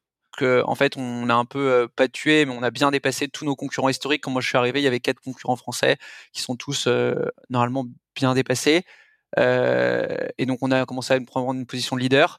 Puis là, au moment où et on était toujours plus cher, donc on était les plus chers du marché pendant très longtemps. Et tout le monde disait mais comment vous faites pour vendre à ce prix-là Et en fait, on a, ça nous a permis. Enfin déjà, on avait un gros gros une avance techno là où beaucoup pouvaient faire des trucs à la main. Et, euh, à ce moment-là, euh, il y a deux boîtes qui sont arrivées, une allemande et une américaine. Une allemande qui a levé 200 ou 150 millions et une américaine qui a levé 200 millions, qui valait à l'époque 2 milliards 5, qui a perdu 70% de sa market cap cette année. Et ils ont ouvert en France et ils ont attaqué tous les gros comptes. Et là, on s'est dit, ok, on va se faire, on va se faire bouffer. Sauf que bah, ils avaient un pricing quasiment cinq fois plus cher que nous, alors qu'on était déjà les plus chers de France. Et donc, en fait, on a augmenté nos prix on a attaqué, on a réussi à se positionner, euh, à, monter dans les échelons. Et en fait, notre grosse différenciation, elle s'est fait. Euh, alors, il y a plusieurs aspects, mais la première chose, c'est on a fait un produit à la, euh, simple. en gros, tu vois, un Salesforce, c'est un produit assez complexe à paramétrer, etc. Ça, c'était nos concurrents. Nous, on s'est dit, il y, a de la force dans la simplicité. Et, et on s'est dit, on va plutôt faire un Slack ou un Trello, tu vois, un truc facilement utilisable. Et tu pourras pas tout faire avec notre outil, mais finalement, il sera simple. Et je pense que beaucoup de gens ne, se rendent pas compte de la force de la simplicité parce qu'on se dit, OK, euh, en fait, tu as deux manières de te comparer à un SaaS. Tu vas faire une liste de, fonctionnalités. Donc là, à partir du moment où tu, fais une liste de, fonctionnalités, ben, par rapport à une boîte qui a levé beaucoup, ben, tu es perdant parce qu'ils euh, ont beaucoup plus de force de frappe. Et puis, tu as une deuxième manière de faire, c'est euh, à quel point ton SaaS est utilisé et, à quel point la valeur que tu apportes à tes clients, elle est forte. Donc, en gros, si tu te positionnes sur le côté valeur et utilisation, ben, nous, on a avec un truc plus simple, bah, on a réussi à avoir beaucoup plus d'utilisation et aussi on s'est positionné sur le service. Alors ça c'est un autre sujet. En gros, euh, partout au départ on disait tout à l'heure c'est une boîte sales. Sauf qu'à un moment, on a beaucoup beaucoup vendu et on a eu une petite crise de, tech, de croissance, euh, avec un produit qui commençait à être un peu complexe. Euh, et donc là, on a énormément développé la partie Customer Care, Customer Success pour pallier à notre faiblesse technique. C'était il y a trois ans et demi. On a eu ce qu'on appelle euh, crise de la dette technique, euh, toutes enfin beaucoup beaucoup de boîtes longs. C'est en gros, tu as, développé euh, en un peu vite vite pour avoir un truc qui répond à plein de problèmes. Et puis au moment où tu essayes de, passer à l'échelle, bah, tu te rends compte que bah, c'est un, truc qui tient pas et donc faut faire du refactoring. Donc pendant un an, on a fait du refacto. Donc notre CTO, on l'a surnommé la machete parce qu'il a supprimé des millions de lignes de code. Je pense qu'il y a plein de boîtes qui sont passées par cette phase. Et donc en fait, on a construit une différenciation par le service. Et euh, en SaaS, euh, je pense que c'est pas qu'une question de tech, c'est aussi une question de service, d'accompagnement. Donc on s'est dit, nous, les trois piliers de notre offre, c'est un, le SaaS, une solution simple. Deux, l'expertise. On est devenu les plus gros, enfin les meilleurs experts Google My Business au monde, parce qu'en gros, on s'est dit, on est curieux, on va créer. En gros, on s'est dit, on finit pas juste une tech, on file une tech et une expertise. Donc on a bombardé sur la notion d'expertise sur euh, comment ça fonctionne, quels sont les leviers, etc., comment répondre aux avis, plein plein de concepts qu'on a, qu'on a travaillé pendant, euh, je crois qu'on a 4000 slides PowerPoint dans notre, euh, dans notre reposite, quoi. Et ensuite, on a un troisième truc qui est le care, donc le, le, support. Et on a dit, bah, si vous êtes sur notre plateforme, tous les points de vente, ils auront un chat et ils pourront nous poser des questions toute la journée, ce que faisaient pas nos concurrents. Donc en gros, notre positionnement, il s'est fait sur la simplicité et sur l'accompagnement. Après, il y a plein d'autres notions, mais euh, une dernière notion, c'est euh, c'est après c'est très spécifique à nos secteurs, mais nous on s'est dit que la réponse aux avis, euh, le changement d'information pour les points de vente, il se faisait pas en centrale, il se faisait en local. Et donc on a complètement développé une plateforme qui est utilisable par le local. C'est-à-dire que quand tu es Carrefour, bah, tu as deux manières de répondre à tes avis. Soit tu peux embaucher plein de gens pour répondre à tes avis en centrale, soit tu peux donner la main à chaque magasin. Et le magasin, il répond à ses avis. Et nous, on s'est dit, OK, dans les marchés latins, qui sont nos marchés, donc Espagne, Italie, France euh, et Brésil, euh, Amérique latine, bah, c'est des marchés latins et euh, c'est plutôt des réseaux décentralisés versus McDo aux États-Unis qui est hyper centralisé. Et donc en fait, on s'est positionné aussi sur ça et on s'est positionné sur mid market. Clairement, on a pris un gros pari et on s'est mis sur un truc et pour l'instant, ça s'avère être plutôt gagnant. Mais c'est vrai qu'à un moment, on, avait, quand on a eu deux gros concurrents qui sont arrivés avec des fonds énormes et qui rachetaient plein de boîtes, qui rachetait nos partenaires, qui rachetait euh, et, voilà. Et aussi le dernier truc qu'on n'a pas fait, et on en est assez content, de ne pas ouvrir les États-Unis, parce qu'on a des concurrents qui ont ouvert les États-Unis, ils ont dépensé, je sais pas, 80 millions de levées pour 2 euh, millions de revenus, quoi. Donc après, c'est des choix ouais, pragmatiques. Qu'est-ce qui a fait que vous êtes concentré sur le marché, sur, le marché latin Alors, bah en fait, c'est à la fois notre positionnement, parce qu'en gros, le positionnement, il était, on va pas tout faire, on va faire quelque chose de simple et on va accompagner les gens. Et finalement, ce qu'on s'est dit, c'est les marchés anglo-saxons, ils ils veulent un gros, une grosse tech hyper puissante. Ils vont mettre plein de consultants et, euh, et euh, ils vont la faire tourner. Ils veulent, en fait, quand ils comparaient dans les appels d'offres, ils disaient, euh, eux, ils ont 200 fonctionnalités, vous en avez 30. On disait, mais en fait, on, ben, non, mais nous, nos 30 fonctionnalités qu'on a, eh ben, elles sont bien développées, stables, simples, et elles vont être utilisées à 100%. Et, et finalement, le plus important, c'est que vos magasins, ils utilisent ces 30 fonctionnalités et qu'ils soient formés, qu'il y ait de la conduite de changement. Mais en fait, cette formule, euh, après, euh, nous, on disait ah mais votre concurrent c'est la Rolls-Royce, tu vois. Et euh, et tu sais, tu dis mais oui, c'est la Rolls-Royce que que tu vas pas utiliser. Alors que nous, on est une, on va ce qu'il faut et on va t'aider à bien l'utiliser. Donc résultat cette année, je crois qu'on a récupéré genre je sais pas 15 comptes de nos concurrents sur cet état d'esprit en disant bah oui, regardez, ça fait 5 ans que vous êtes avec ce concurrent ou 3 ans et et vous utilisez que 10% des fonctionnalités. Et d'ailleurs, c'est ce qu'on vous avait dit. Regardez ce mail de 2017 où on vous disait ne faites pas cette erreur. Et donc là, on a récupéré, euh, je sais pas, la, la Robcar, Amplifon, Nexity, Leclerc, tous ces comptes, on a réussi à les récupérer euh, chez nous. Ok, donc vous êtes vraiment euh, donné le temps et vous êtes dit, euh, voilà, là on est sur un marché, bah, de, de, sur, dans une guerre à la feature en fait, clairement, dans une guerre à la feature, à la tech, à la R&D. Nous, on va prendre le contre-pied de ça et euh, non seulement d'un point de vue bah, positionnement géographique, mais d'un point de vue aussi positionnement business. Et vous êtes dit, bah voilà, nous on va faire quelque chose de simple, le moins de features possible, mais les plus propres possible, et on y va quoi. Ouais, en fait, c'est en fait on a rattrapé depuis notre euh, le nombre de features, mais il y avait des fonctionnalités qui avaient été développées à l'époque qui avaient du sens, mais qui avaient plus qui ont plus de sens aujourd'hui. Et nous, je me rappelle ce qu'on s'était dit, on s'était dit, c'est plus facile de faire un produit simple que de simplifier un produit c'est quasiment impossible aujourd'hui pour Salesforce de simplifier le produit. Ils ont un produit top qu'on utilise chez partout, on adore. Mais si demain, par exemple, Folk de, euh, de eFounders arrive et font un produit plus simple, Salesforce pourra pas rivaliser en simplifiant son produit. Il faudra qu'il parte de zéro. Et en fait, c'est un état d'esprit qu'il faut se mettre dès le départ. Et, et, euh, et c'est pour ça que, en, gros, on s'est positionné comme ça. Euh, et on s'est dit, nous, on préfère faire les choses une fois bien simple et beaucoup réfléchir avec des PM, etc. pour euh, pour faire une fois et euh, pas se retrouver à avoir plein de features qu'on est obligé de killer au fur et à mesure. Surtout que développer une feature que qui est utilisée par personne, elle est toujours utilisée par deux clients sur tes 500 et, euh, et c'est quasi impossible de retirer une feature. Alors que même si elle n'est pas utilisée, donc, vaut mieux bien chercher euh, au départ, est-ce que cette feature va être utilisée? Bah non, elle va être utilisée par deux clients, donc je la développe pas. Plutôt que de la développer, de rajouter euh, cinq boutons pour tout le monde, alors que ça touche 0,1% de tes clients et que tu pourras jamais l'enlever parce que tu vas frustrer tous ceux qui l'ont développé et tu vas potentiellement euh, aussi frustrer tes clients. Et euh, ça, ça, ça, fait faire partie des sujets qu'on va creuser, c'est la partie product. Donc euh, là, tu, je, m'en doutais, mais du coup, tu as, as, cette approche, euh, vous avez cette approche produit, euh, produit dans la boîte, et, et ça sert directement votre positionnement et euh, votre votre roadmap. Mais du coup, du coup, vous avez pris ce, ce, ce parti pris là. Et ensuite, et ensuite, vous y étiez allé. On, on a vu tout à l'heure hein, avec un avec un go-to-market qui a été vraiment vraiment mené par la prospection, par la outbound. Et, euh, et est-ce que, euh, est-ce que aujourd'hui, euh, tu, tu m'as dit que vous, le marketing avait commencé relativement tard de votre côté, en tout cas le, marketing opérationnel, ouais. puisque le positionnement c'est déjà du marketing, le marketing opérationnel, donc toute la partie branding, toute la partie distribution en tant que telle, a commencé assez tard. Euh, sur la partie branding aujourd'hui, c'est quoi, euh, c'est quoi la marque partout? En gros, euh, partout, ce qu'on s'est positionné, alors il y a plein d'aspects de la marque. Le premier, c'est on a toujours voulu garder un aspect fun, un aspect, euh, tu vois, notre logo, il est coloré, il est proche, il est, euh, c'est, en fait, on se positionne comme des gens sympas. Enfin, tu vois, si tu parles à nos clients, ils ont les gens partout, c'est des gens sympas, c'est des gens opérationnels. Il n'y a pas de blabla, c'est transparent.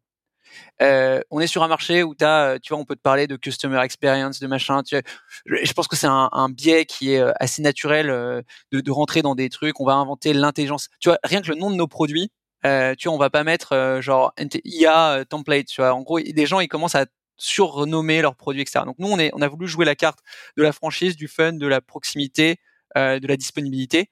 Notre slogan, tu vois, on l'a gardé pendant très longtemps, c'est partout, allez vous faire voir sur Internet. Et rien que ça, tu vois, quand tu le mets en première page, les gens ils se disent, ok, une boîte genre se prend pas au sérieux. Alors bien sûr, depuis, c'est plus en page 1 de nos présentations quand tu veux signer des deals à 100K, mais tu vois, ça donne l'état d'esprit de toujours essayer de, se positionner comme des gens la côté simplicité, humilité sur la partie produit. Et l'autre truc, c'est de se positionner en expert. Donc le branding de partout. En gros, quand tu vois sur la partie marque, partout on se positionne comme les experts sur le référencement local et sur Google My Business. Et c'est vraiment en termes de branding, c'était assez fort. C'est bon, nous partout, c'est des experts. C'est un truc où nous on voulait vraiment que les gens, quand, on pense partout, on se dit ok, c'est des gens qui vont m'aider à résoudre des problèmes liés à un truc très spécifique et on a besoin d'une expertise. Euh, ça, c'était un truc fort. Euh, après, tu as plein de trucs autour du, marketing et, du branding. On a fait un rebranding total de nos produits. Tu as l'œil qui est, euh, en gros, tu as nos trois produits qui étaient le présence management en bleu, le review management en orange et en vert le review booster. Et les trois forment un cercle euh, avec un œil qui est en gros l'œil de la visibilité en ligne. Donc ça, typiquement, tu as tout un travail autour de ça, euh, de, du, du, logo de partout et des deux yeux. Et, et aussi, je pense, le dernier truc, on a on a beaucoup travaillé à être ce qu'on disait euh, trusted partner, gros partenaire de confiance. Et euh, on trouve que de toute façon le digital et ça c'est il y a, les gens ils ont besoin d'un partenaire de confiance et notamment sur les petits commerçants qui est une partie de notre business, ils ont l'impression de toujours se faire un peu arnaquer par les solutions digitales, ils savent pas, ils comprennent pas. Et nous on s'est dit ok, nous on veut que les gens ils ont confiance en nous et euh, on va beaucoup jouer sur la satisfaction client, tu vois, sur le côté réputation on a, je crois, 500 avis sur notre fiche Google quand tu tapes partout sur Google. Tu as 500 avis, la note c'est 4,9. Et euh, nous, on dit, bah, nous, on va pas vous entourlouper. Euh, on fait euh, du business simple, du business opérationnel.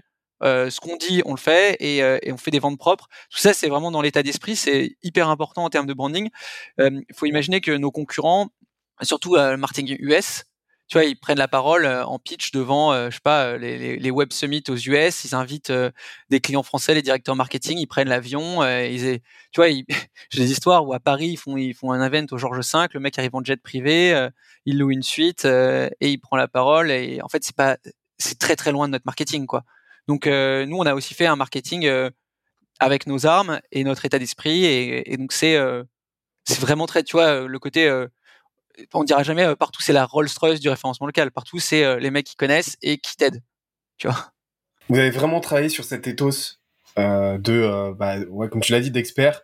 Et, et, on retrouve aussi, tu vois, on retrouve aussi cette idée. De, bah, ça se voit dans vos valeurs en fait. Il y a un bon alignement entre vos valeurs internes et vos valeurs de brand. C'est, on retrouve cette idée bah, d'empathie, de proximité, d'humanité en fait, d'humain. Et euh, ça se voit dans vos couleurs et ça se voit dans, dans, dans, votre esthétique.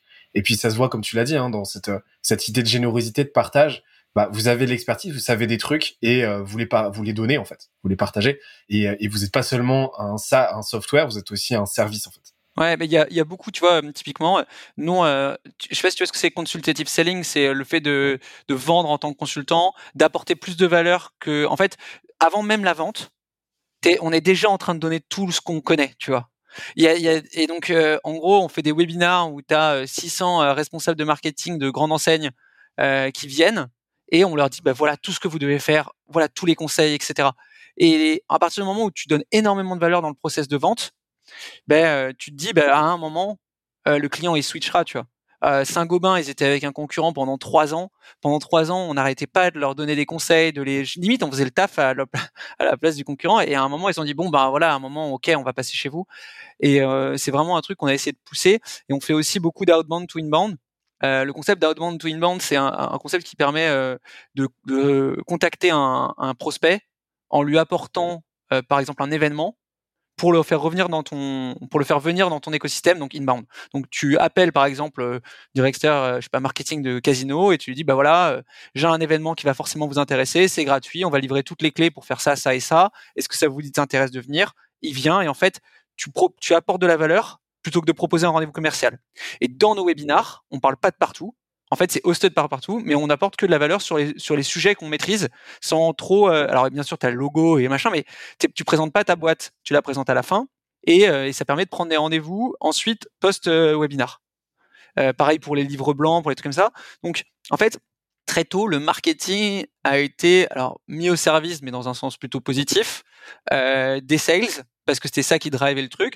Et donc en fait, ce qu'on s'est dit, c'est on va travailler sur des contenus et ces contenus, on va les apporter gratuitement euh, à nos clients, pour à nos prospects, pour créer de la et pour qu'ensuite ils reviennent nous voir.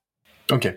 Donc vous êtes vraiment dans une approche cycle long avec beaucoup de contenu. Donc ça, ça fait partie de vos canaux, euh, de vos canaux d'acquisition. Euh, et, euh, et, ensuite, vous n'hésitez pas à rajouter une boucle d'activation en fait avec de la outbound pour aller recontacter bah, les, les, les, prospects chauds. Quoi. Tu m'as dit que tout à l'heure, effectivement, vous aviez une bonne synergie entre HubSpot et Salesforce avec tout un système de scoring.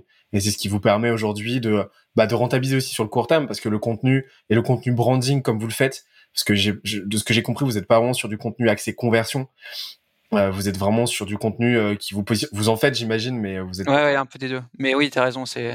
Et, et, et, ça, ça vous permet un petit peu de, euh, de, de, de, de, voilà, de combler le vide et de rentabiliser tout ça.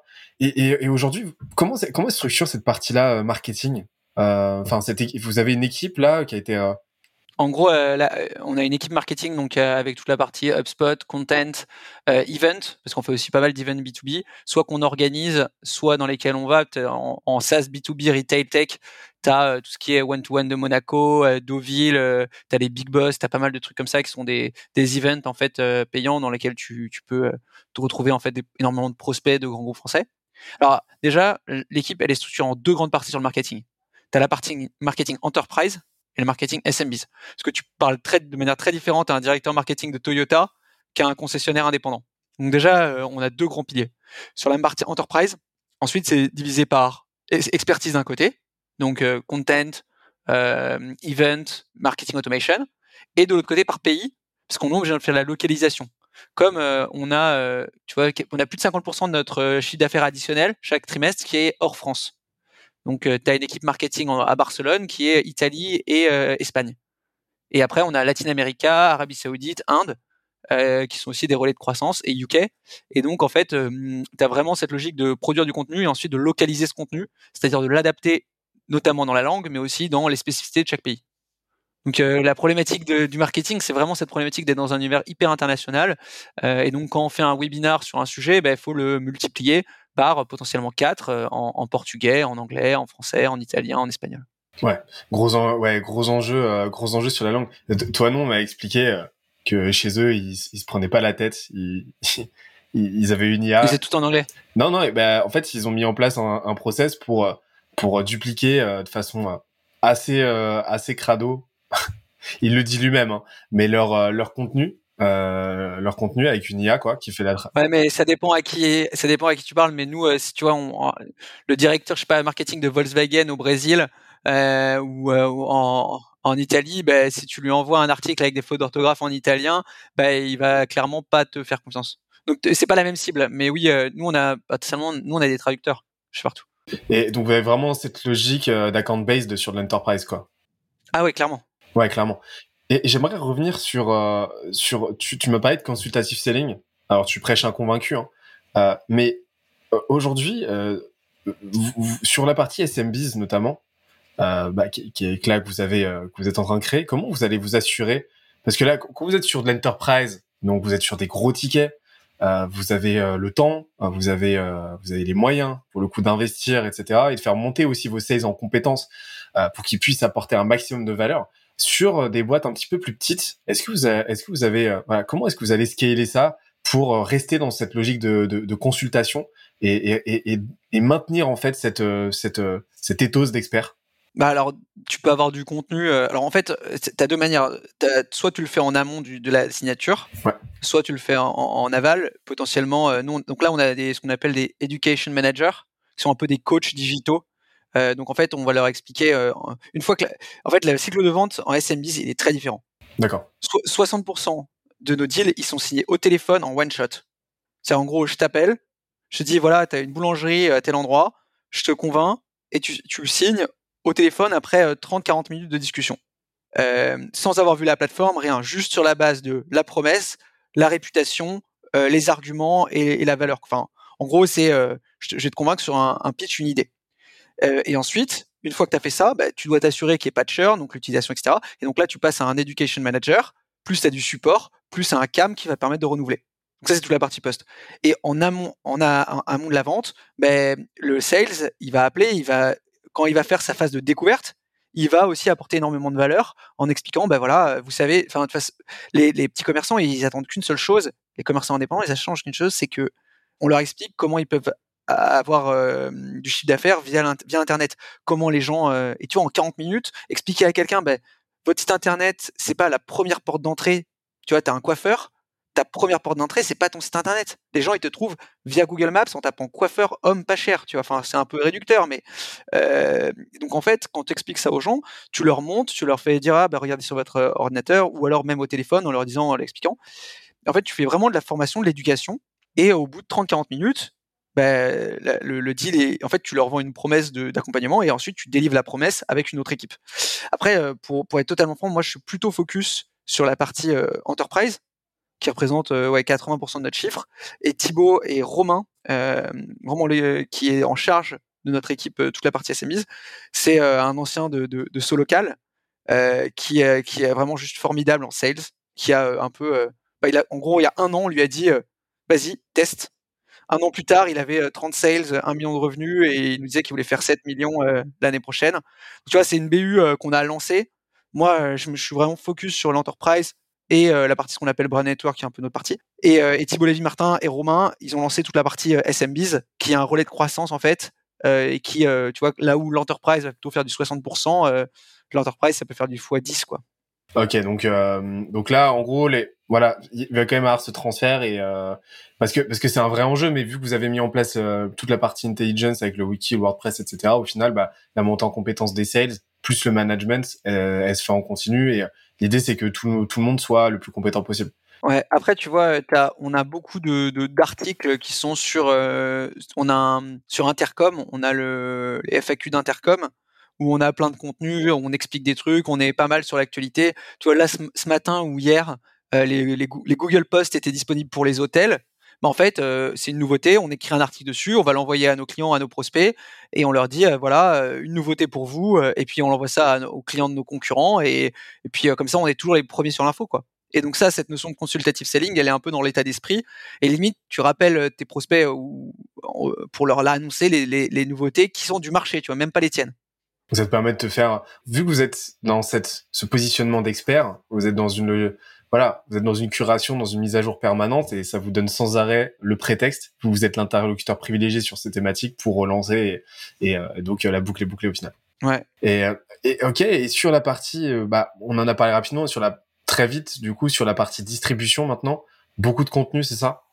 Et est-ce que est-ce que vous faites, est-ce que vous avez d'autres canaux de distribution qui comment ça Alors qu'on a déjà mentionné, tu as mail, téléphone, webinar, even B2B, et, marketing automation qui est un peu mail. Et après, tu as pas mal LinkedIn. Euh, après, tu as des landing pages souvent avec des études. Euh, tu vois, on va faire des études, par exemple, les, enseignes les mieux classées, on fait des benchmarks. Tu vois, en fait, on va créer de la valeur, on va dire, OK, euh, toi, tu es, je sais pas, Leclerc, tu as envie de te comparer avec tous les acteurs de la distribution en termes d'avis. Maintenant, on va faire un énorme benchmark et on va dire, est-ce que ça t'intéresse de le découvrir? Voilà, une slide. Et sinon, moi, je peux te comparer à tous tes concurrents, te dire qui, qui, a les meilleures notes, par quelle région, en fonction des formats, des machins. Et, ça, ça intéresse. Ça, c'est principalement tous nos canaux d'acquisition. Euh, et après, tu vois, sur la partie SMBs, on a, enfin, de manière générale, on a aussi, on a du, channel. J'en ai pas parlé. Channel, c'est euh, des partenaires qui nous envoient des deals où on reverse des commissions d'apport d'affaires. Donc les, channels, ça peut être euh, soit des startups euh, qui ont des clients similaires, soit des agences SEO, des agences SIA. Et, et en fait, ils nous envoient des, des deals. Et à chaque fois que quelqu'un leur dit ah j'ai une problématique sur ce sujet-là, ils disent ah ben les experts pour ça c'est partout. Ils nous mettent en lien, ils nous envoient un mail, on reçoit mail, on signe, on reverse une partie. Ok. Donc et donc ça c'est euh, donc vous très vite vous avez noué des partenariats comme ça en mode apport d'affaires et euh, est-ce que vous avez quand même une connectique qui est super intéressante avec euh, avec ces acteurs là ouais. effectivement les agences etc. Ouais alors tu as toutes les agences et après as euh, typiquement euh, Facebook, Waze, Google euh, ou d'autres, parfois ils peuvent aussi nous dire dire à leurs clients, euh, bah, attends, ça c'est un c'est un bourbier, fais ça avec partout, tu vois. Ok. Parce qu'en fait, le truc qu'on fait, si tu le fais manuellement, c'est vraiment vraiment prenant quoi. Ça, ça peut ça peut te prendre énormément de ton temps et souvent les, les, prospects ils arrivent avec des problèmes.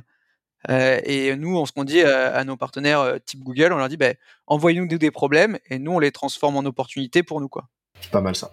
Belle punchline. Dernier point sur le marketing.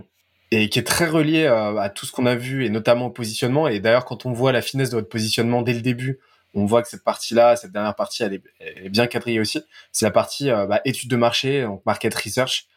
comment, bah, comment vous l'avez opéré à l'époque et comment vous continuez de l'opérer pour rester toujours à jour par rapport aux attentes du marché, etc. Donc, il y a toute cette partie-là veille. J'ai l'impression qu'il y a aussi beaucoup d'échanges avec les acteurs du marché, avec les agences, avec vos partenaires. Mais, là, aujourd'hui, comment est-ce que vous agrégez toutes ces infos et comment est-ce que vous allez les puiser? Et surtout, comment est-ce que vous les transformez en, en, en, en vrai parti Alors, on a, mais ça, franchement, c'est aussi un sujet qu'on a bombardé.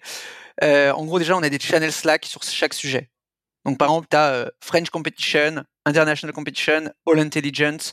Euh, en gros, c'est que des, des channels euh, Slack ou par exemple euh, French Competition, dès que tu apprends un truc sur un concurrent ou que tu as une, feature ou quelque chose qui sort, clac, on le met sur cette channel.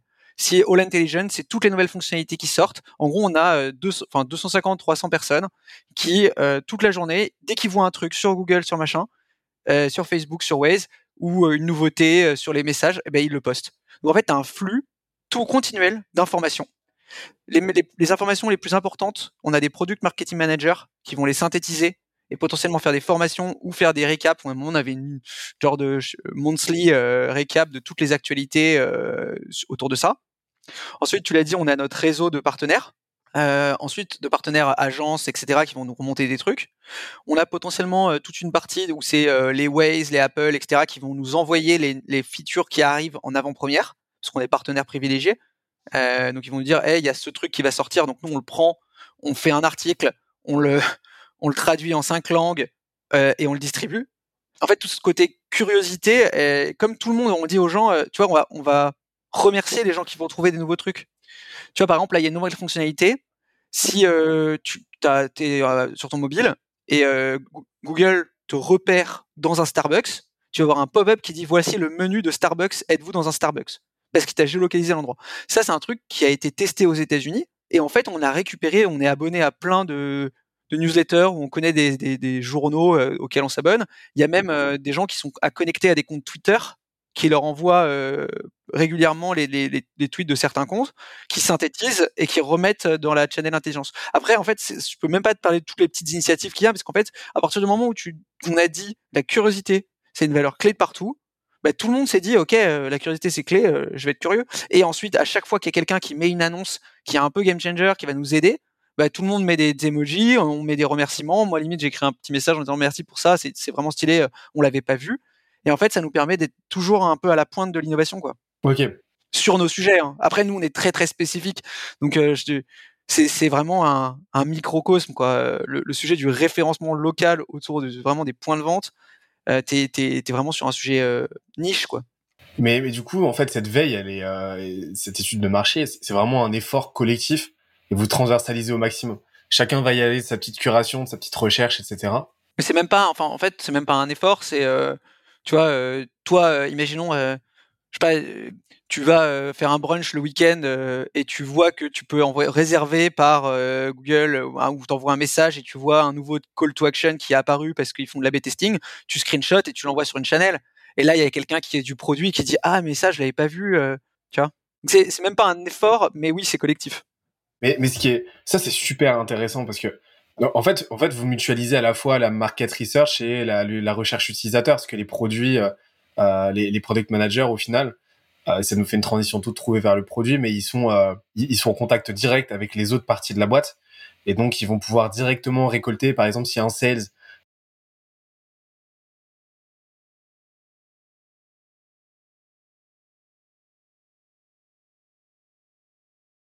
Alors ça, c'est une autre partie. Euh, en gros, on a tout un truc de remontée d'insight. En gros, euh, tu as Savinien Luc qui est le CPO de partout, qui et Jonas, qui est notre CTO. Ils ont tout mis en place pour qu'il y ait énormément de remontées d'insight de la part des sales. Et en gros, quand on priorise notre roadmap, on utilise un framework qui s'appelle le framework RICE euh, et qui inclut notamment le nombre d'insights qui sont remontés par les équipes euh, opérationnelles, donc les, commerciaux, les customer success, les care. Et ensuite, à partir de ça, on va prioriser la roadmap et on va potentiellement dire euh, tous les quarters, ben, merci aux trois plus gros contributeurs qui ont envoyé le plus d'insights sur le trimestre, telle personne, telle personne, telle personne. Donc, tu as un côté un peu ben, remerciement, valorisation des gens qui vont remonter des informations du marché. Donc c'est un peu différent. Tu as, la partie, ce que je dirais, market research, dont on parlait tout à l'heure.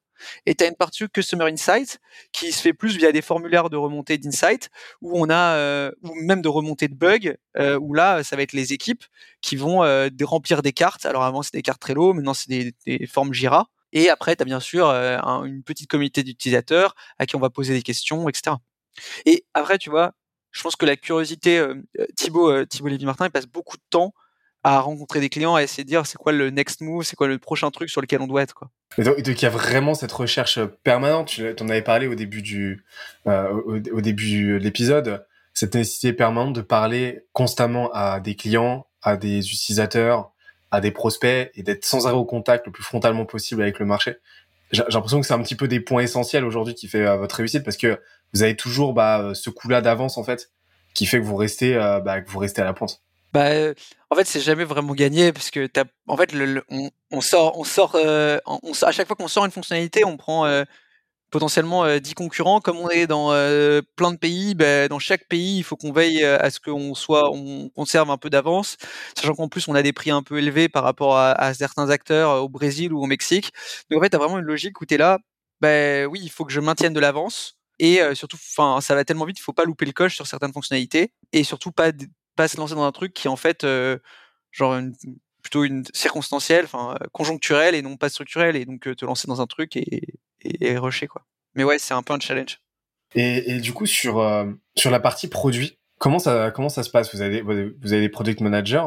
Ouais. C'est quoi leur rôle au sein de la boîte? Tu avais parlé hein, justement du fait que vous étiez dans cette optique de grossir de façon de, de, le nombre de features et de faire évoluer le produit de façon cohérente et que euh, c'était plus simple, c'était c'était beaucoup plus compliqué de, de simplifier un produit que de faire un produit simple. comment ils s'assurent de ça? Comment ils s'assurent justement euh, de sortir les bonnes features euh, et comment ils s'organisent? C'est quoi leur méthodologie? Bah pour, pour, bah pour pour faire en sorte que chaque chaque nouveau coup que vous faites soit soit un coup gagnant. Alors déjà chaque nouveau goût qu'on fait n'est pas forcément un coup gagnant. On a fait plein d'erreurs euh, et je pense je que survendais un, petit peu pour, euh, introduire. non, non, mais on, fait, on, fait. Alors déjà, on a fait mille erreurs. On a sorti des fonctionnalités qu'on a été obligé de killer ou sur lesquelles. En fait, c'est ça qui fait le plus mal, c'est quand tu sors un truc et tu te dis mince, euh, en fait, ça, ça, personne l'utilise. En fait, je pense que à partir du moment où tu t'expliques aux, aux développeurs et aux PM que le succès de ta feature, c'est son usage euh, et c'est la valeur qu'elle apporte, bah en fait, on se dit, euh, t'as plein plein de sujets autour de ça. Hein, mais on a des PMM qui vont lancer la feature pour favoriser son usage, calculer combien de fois elle est utilisée, faire des retours, euh, etc. Mais si tu, le rôle en gros d'un PM, déjà, et notre CPO et notre euh, CTO, ça va être principalement donc déjà de remonter toutes les infos, ensuite de prioriser avec un framework, donc le framework Rise dont on parlait, euh, en, en, prenant en compte la strat de la boîte, euh, les bénéfices, le ROI, etc., etc la complexité de développement. Ensuite, on a une roadmap qui est faite. Nos, équipes, elles sont structurées sous deux, deux angles. Le premier, c'est les tribes. Donc, on a trois tribes. Et au de chaque tribe, tu as des feature teams. Une feature team est composée d'un lead dev, d'un PM et de plusieurs développeurs. Donc, tu vas avoir, par exemple, une feature team, par exemple, sur le produit message, une deuxième sur euh, une autre partie du produit message, une sur le présence management, etc. Chacun est responsable d'une partie des features et a sa roadmap prévue pour le quarter puisqu'on travaille en OKR, comme on le disait tout à l'heure. Et donc, en fait, chaque trimestre, bah, on refait un peu une priorisation on adapte la priorisation. Et donc, en fait, euh, ensuite, on rajoute dans les feature teams ce qu'on appelle euh, un KBS. C'était à l'époque, on faisait plein d'acronymes un peu pour se marrer. J'avais proposé ça alors que je savais pas que ça allait rester, mais c'était, euh, je crois que c'était Key Business Stakeholder. Donc, c'est resté, on a appelé ça le KBS. Et en gros, c'est quelqu'un du métier qui fait en sorte que entre le moment où on fait les specs et le moment où on sort la feature, bah, il n'y a pas une déviance et on se retrouve à avoir euh, une feature qui correspond pas à ce que le métier avait demandé. Donc, tu as vraiment un, besoin d'inclure euh, l'équipe euh, métier. ensuite, quand on fait des, des, lancements de développement, bon, en gros, on écrit un, un, article sur Tribes qui a été écrit par un, un, lead produit, un lead PM chez nous, qui explique exactement toute notre méthodologie produit. Et moi, je suis pas le mieux placé pour tout expliquer et j'ai peur de faire des contresens. Mais en gros, clairement, c'est un truc qu'on fait bien chez partout, dans lequel j'ai très très peu été impliqué.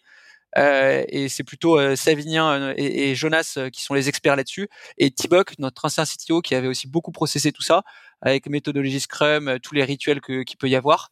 Et franchement, bah, tu vois, je, moi, je peux juste admirer de loin ce qu'ils ont fait et, et juste te dire, te faire référence à cet article qu'ils avaient écrit. Mais ouais, c'est plus dur pour moi de tout détailler. Non, mais c'est super intéressant de voir justement le degré d'implication en tant que CEO que tu as euh, dans dans tout dans de pôles produits euh, et euh, de, de, voir justement un petit peu la, la, consonance business que tu vas donner à ça et, et, toi sur quoi voilà quels sont tes indicateurs. Et et, et, du coup est-ce que tu nous en tu nous as parlé deux fois mais est-ce que tu peux m'en dire un petit peu plus sur le framework RICE? En gros c'est différent. C'est un peu comme le médic tu as différentes lettres qui correspondent à différentes notions et chaque notion est un des, des éléments qui sont pris en compte pour faire la, la priorisation en gros, c'est rich, impact, confidence et forte. Et euh, si tu vas sur, tu fais, euh, tu vas sur Tribes, tu un truc qui s'appelle Focus sur le RICE, un framework de priorisation efficace. Il a été écrit par notre CBO Savinien Lugberich. Et t'as, euh, en gros, il explique exactement comment on l'a structuré. et tu as d'ailleurs notre structure avec les tribes et les feature teams. Et, et c'est pour chacun des, des, des, parties comment on, comment on le mesure, quoi. En gros, nous, euh, avec, euh, avec Thibaut, on a des points avec euh, Jonas et Savignan. Eux, ils remontent tous les trucs, ils nous présentent qu'est-ce que donne le RICE. Donc, c'est-à-dire qu'est-ce que la méthodo donne. Et ensuite, nous, on apporte, on apporte justement cette couche strat, on va dire, euh, par rapport à nos objectifs, par rapport à ce qu'on voit du marché, euh, et enfin par rapport à toute l'intelligence qu'on a réussi à récupérer de toutes les équipes dont on parlait tout à l'heure. Bah, est-ce qu'on sent que c'est ce qu'il faut faire ou est-ce qu'on peut pas faire des petits ajustements à la marge? Et par rapport aussi à la vision qu'on porte, etc. Ok, donc ça, ça te permet vraiment de structurer la roadmap et, d'avancer dans le bon sens. Ok, très clair. Et, il nous reste, bah, en fait, on a parlé du growth et sur la partie growth. Donc là, là, vous avez l'équipe growth qui est très axée sales. Moi, j'aimerais qu'on parle de la partie growth dans le sens, tu sais, bah vraiment ce, ce, mec dans la boîte ou ce, cette équipe dans la boîte qui a cette responsabilité bah, d'itérer sur le produit, de faire un maximum d'expérimentation, soit sur le produit, soit sur le marketing, donc la distribution, etc., soit les deux, euh, et de transversaliser un petit peu tout ça, d'aller discuter avec tout le monde, euh, d'automatiser un maximum de choses, euh, d'optimiser l'existant et de travailler sur les différents leviers de croissance, tu sais, donc euh, l'acquisition, l'activation, euh, la rétention, le, le, le, référol.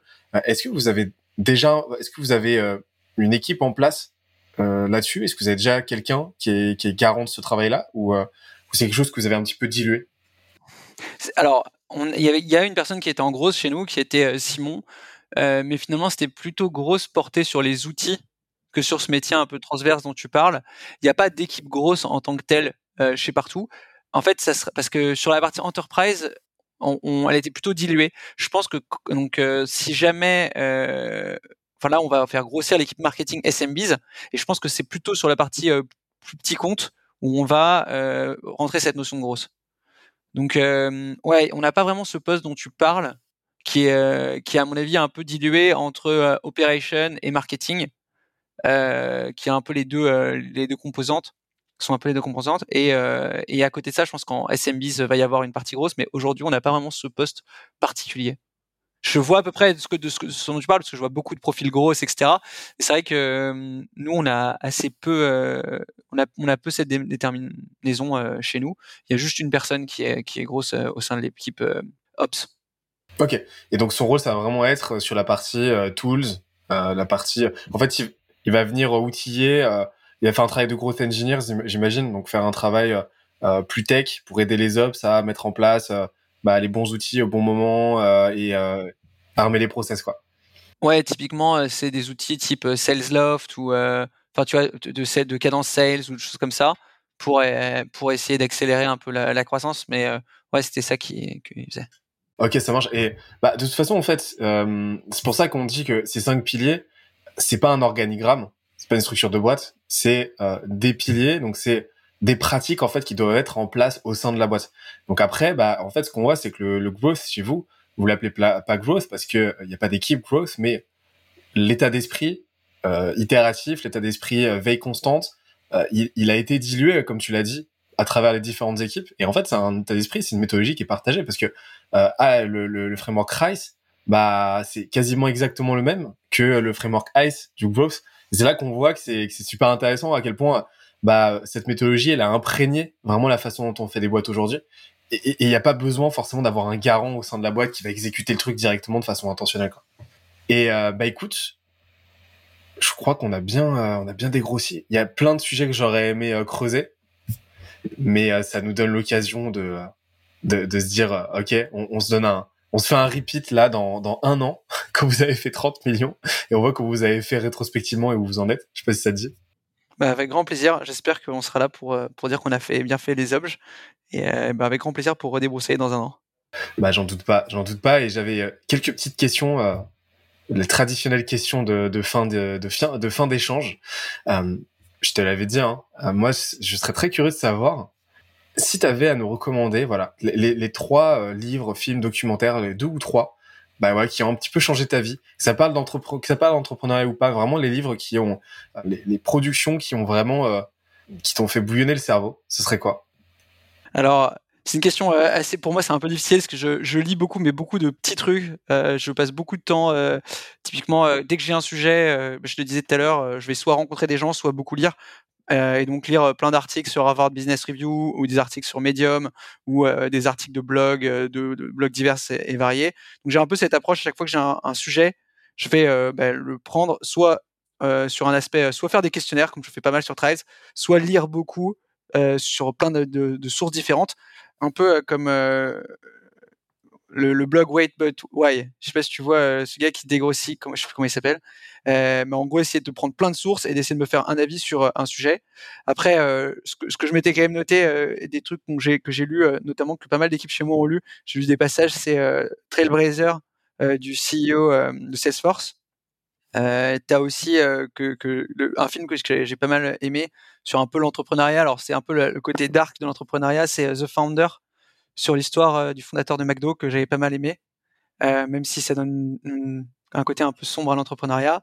Euh, et après plus un bouquin qui moi m'a marqué plutôt sur la partie pas écologie mais un peu état d'esprit de la planète, c'est La fabuleuse histoire des animaux et qui retrace un peu euh, toute la, problématique euh, animale et, euh, c'est pas forcément lié aux startups mais ça pose pas mal de questions autour de l'humanité, de notre cohabitation avec les animaux, plutôt un côté environnemental qui est un sujet, je pense, qui préoccupe pas mal de monde en ce moment. Et je trouve que même en nous, en tant qu'entrepreneurs, en tant que dirigeants de société, etc., on doit avoir en tête. Et c'est un livre qui est, assez beau et qui pose pas mal de questions, plus même d'humanisme et d'humanité de manière générale autour de la question des animaux, qui est pas mal. Qui est une BD d'ailleurs.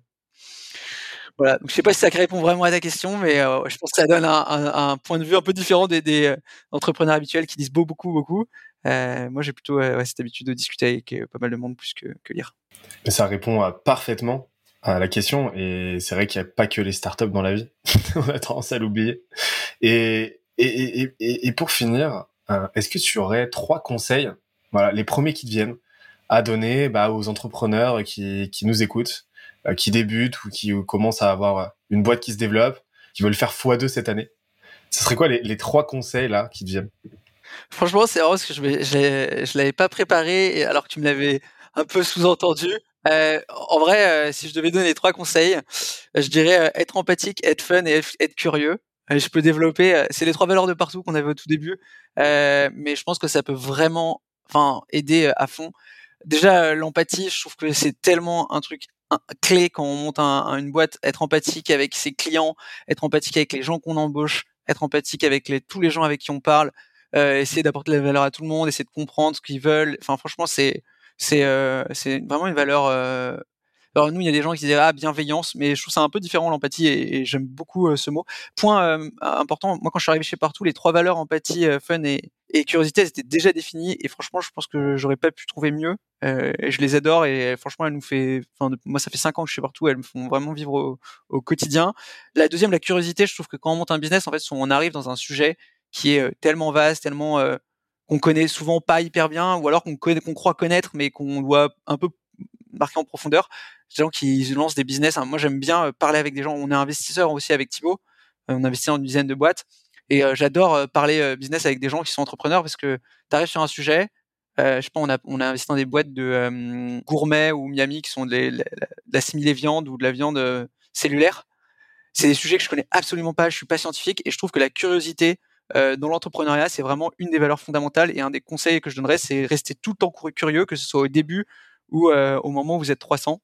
Et le fun, ça aussi, je pense, que quand le travail prend une place importante dans une vie, c'est hyper important de le faire avec le sourire, de garder un côté, on se prend pas au sérieux, Euh, même si je pense que je suis un des plus sérieux de la boîte chez partout, euh, j'incarne pas forcément le plus, mais, euh, j'essaie de, de, garder cette, valeur qui est hyper importante pour moi, euh, d'avoir le smile quand on vient au bureau et d'être avec des gens qui ont un peu cet état d'esprit fun. Je trouve que c'est un, un, terme qui, même si c'est un peu galvaudé, représente. donc moi, ces trois conseils, je pense que même si c'est pas les valeurs d'une boîte, pour de la, de la boîte d'un entrepreneur, je pense que c'est à garder en tête euh, sur plein d'aspects. Donc euh, voilà, je finirai peut-être par ça. Sachant qu'on a trois autres valeurs, mais. Euh, mais alors, c'est quoi ces trois autres valeurs? C'est high standard, impact et simplicité. Ok, donc là vraiment c'est le pendant plus business.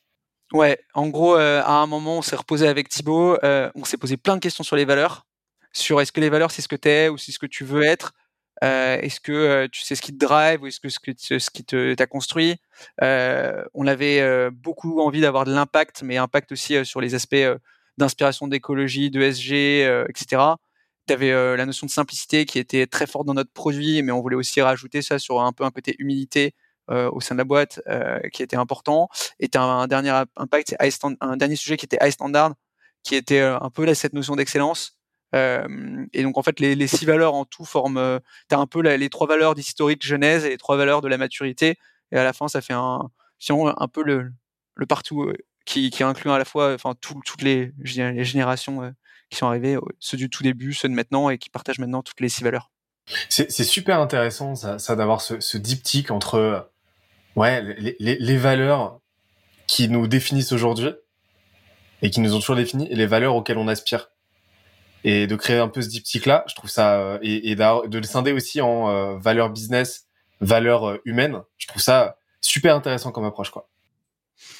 Bah, merci et, et, en plus ça donne un bah si je devais je voudrais redonner quand même la paternité à, à Thibault Martin qui a beaucoup travaillé sur le sujet. Donc je veux pas de toute façon tout ce, tout ce que j'ai évoqué pendant le truc on l'a fait principalement à deux. Et donc voilà. C'est aussi ça d'être un duo sur le truc. Donc je suis désolé je t'ai coupé.